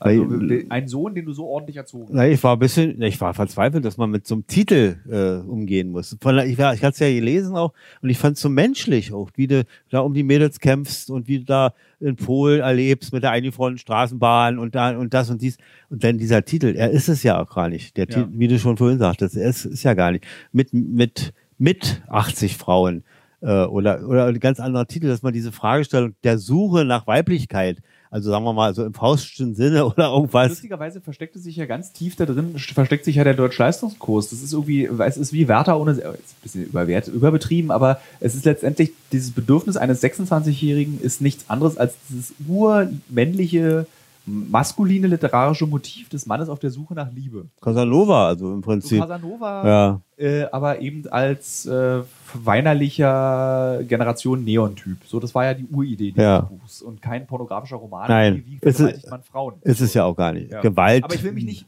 ich will an dieser Stelle nochmal betonen, Ja. meine- für die Hörerinnen und Hörer, es geht wirklich nicht darum, eine Rechtfertigung für dieses, diesen Titel zu finden und dieses Buch zu Nee, rechtfertigen, gut. was zum Teil wirklich fragliche ähm, Sequenzen Ja, und zwar ja. fragliche Frauenbeschreibungen. Und tatsächlich in dem Buch, und ich habe es auch auf einer Lesung in der Buchhandlung, konnte ich es ja nicht mehr vorlesen, weil ich festgestellt habe, furchtbar. Dieses Buch ist ja auch irgendwie rassistisch. Also wie ich Menschen beschreibe und wie ich irgendwie verschiedene Nationen und Frauen wahrnehme. ja, wie, was kannst du nur machen? Kannst du es vom Markt nehmen oder vielleicht mache ich irgendwann mal in fünf Jahren eine Korrektur. also Ergänzungsband? ein Ergänzungsband oder ich schreibe es nochmal neu oder ich Mhm. verändere die Stellen oder so. Muss man überlegen, gibt es Beispiele in der Weltliteratur, wo man was. In, Na klar, also zum Beispiel das N-Wort, was aus vielen Büchern entfernt wird. Ach so, nee, ich meine generell, dass man ein Buch neu schreibt. Also sagen wir mal so, dass man es also nicht in der zweiten Auflage verändert. Ach so. Na gut, die Frage ist, man kann es verändern in der zweiten Auflage, also in der großen zweiten Auflage. Ergänzungen reinsetzen. Äh, Das ist das Buch dann am Ende über, so irrelevant. äh, ja, naja. Also es ist einfach, es ist auch nicht doll geschrieben oder so. Äh, mein Vater tippt gerade auf die Uhr, was bedeutet, er möchte nach anderthalb Stunden Podcast äh, diesen Podcast zu einem Ende führen. Ich bin aber auch überrascht. Äh, Eine Frage noch zum Schluss. 2021. Deine Perspektive. Was, was sind deine Hoffnungen und deine Wünsche, Sehnsüchte und Wahrscheinlichkeiten, was wird 2021 passieren? Ja, erstmal das, was zum, wie sie alle sagen, zum eher zum Jahres, ja, Ende nicht, aber zur zweiten Hälfte dieses äh, Coronavirus im Griff haben. Äh, Im Griff, also sagen wir mal so, es uns nicht im Griff hat. Ist schon ein Unterschied. Ja. Das war 21, dass wir das alles wieder wahrnehmen können, was uns jetzt nicht möglich ist. Im Maßen, wie, wie war es immer, jeder hat ja seine bestimmte Form, sich mit Dingen zu beschäftigen und zu tun, dass jeder das tun kann wieder und alle glücklich auch damit sind. Ja. Die Frage ist nur, wie ändert sich unsere zwischenmenschlichen Beziehungen? Also allem, was du fragst mit dem Handschlag, Umarmen, Ist es das Küsschen. Rotfront oder der Hitlergruß? Ja, lieber beides nicht. Beides nicht, ja. Also da würde ich sagen, eine ganz normale Begrüßung vielleicht. Ich finde auch einmal dieses Anstoßen der Fäuste. Tut Und, auch immer weh. ja, manche passen da nicht auf, genau wie bestimmte Männer auch den Frauen die Hände so drücken beim Hand, Handschlag, dass dann die Knochen brechen da, nicht? Ja. Also es muss alles in Maßen sein. Ja, ich hoffe, dass wir das im Griff gehen. Eine große Lehre und Erfahrung ist für uns, dass wir eben damit umgehen lernen. Und wir haben gemerkt, dass der Kapitalismus als solcher, die, diese, diese als, als Form, als Gesellschaftsform, doch Regularien braucht. Und das ist, hat sich erwiesen. Selbst der Staat hier muss dann eben die, viele re- sprechen von Kriegswirtschaft, was natürlich wieder typisch übertrieben und fast schon verschw- verschwörungstheoretisch ist. Aber man muss es schon organisieren. Man muss schon dieses, den Überfluss versuchen zu kanalisieren und in die richtigen Wege zu leiten. Freust du dich auf die Bundestagswahl? Naja, ja, freuen insofern, dass ich hoffe, dass das da so ein linkes Bündnis geben wird. Wobei ich gar nicht der, dem jetztchen Bündnis vor, große Vorwürfe machen Ich finde, kann. lustigerweise ist ja dieses, das, äh, es hat ja, äh, funktioniert ja auf irgendeine unheimliche, sehr eintönige, aber Ja, am besten wären wir so, so ein Bündnis mit allen demokratischen Parteien und diese Knalltüten daraus wählen. Du, alle sollen zusammenarbeiten und sollen eine Art um, eine Mehrheitsregierung. Man, alle, ich glaube, dass die sich, das- dass die AfD sich selber politisch rausmändelt gerade. Ja. Also weil sie ja einfach in keinster Weise leistungsfähig oder gesellschaftsfähig sind. Also sie sind weder gesellschaftsfähig, noch sind sie als politische Partei und politische Stärke oder Kraft leistungsfähig. Sie erreichen ja nichts. nee, nee. Sie haben keine Vision, sie haben keine Vorstellungskraft, sie haben nur Spinnereien als Vorstellung. Die Frage ist ja, wer wird Bundeskanzlerin? Kanzler. Nicht von den, drei, von den dreien, diese da. Ähm, wenn, du, es, es kann auch sein, also ich glaube, Baerbock. ach also so, meine du meinst die Linke, ja. Äh, Quatsch, die, die Grünen. Also ich denke, das blinkt da dann. Machen wir Schluss. Es hat mir sehr viel Spaß gemacht, liebster Vater. Das war ein sehr schöner letzter Podcast für das Jahr 2020. Liebe Hörerinnen, liebe Hörer, ich hoffe, wir hören uns alle nächstes Jahr wieder. Ich mache jetzt mal eine kleine Ruhepause, weil ich auch nicht jede Woche einen Podcast rausknallen kann. Vielleicht unterbreche ich meine eigene Ruhepause, weil ich das Gefühl habe, es ist doch was Spannendes, was man machen muss. Aber erstmal will ich mich ein bisschen ausruhen. Vater, ich hoffe auch, dass du nächstes Jahr wieder Gast in meinem Podcast sein wirst. Ach, eigentlich bist du auch kein Gast, du bist mein Vater. Tschüss, danke.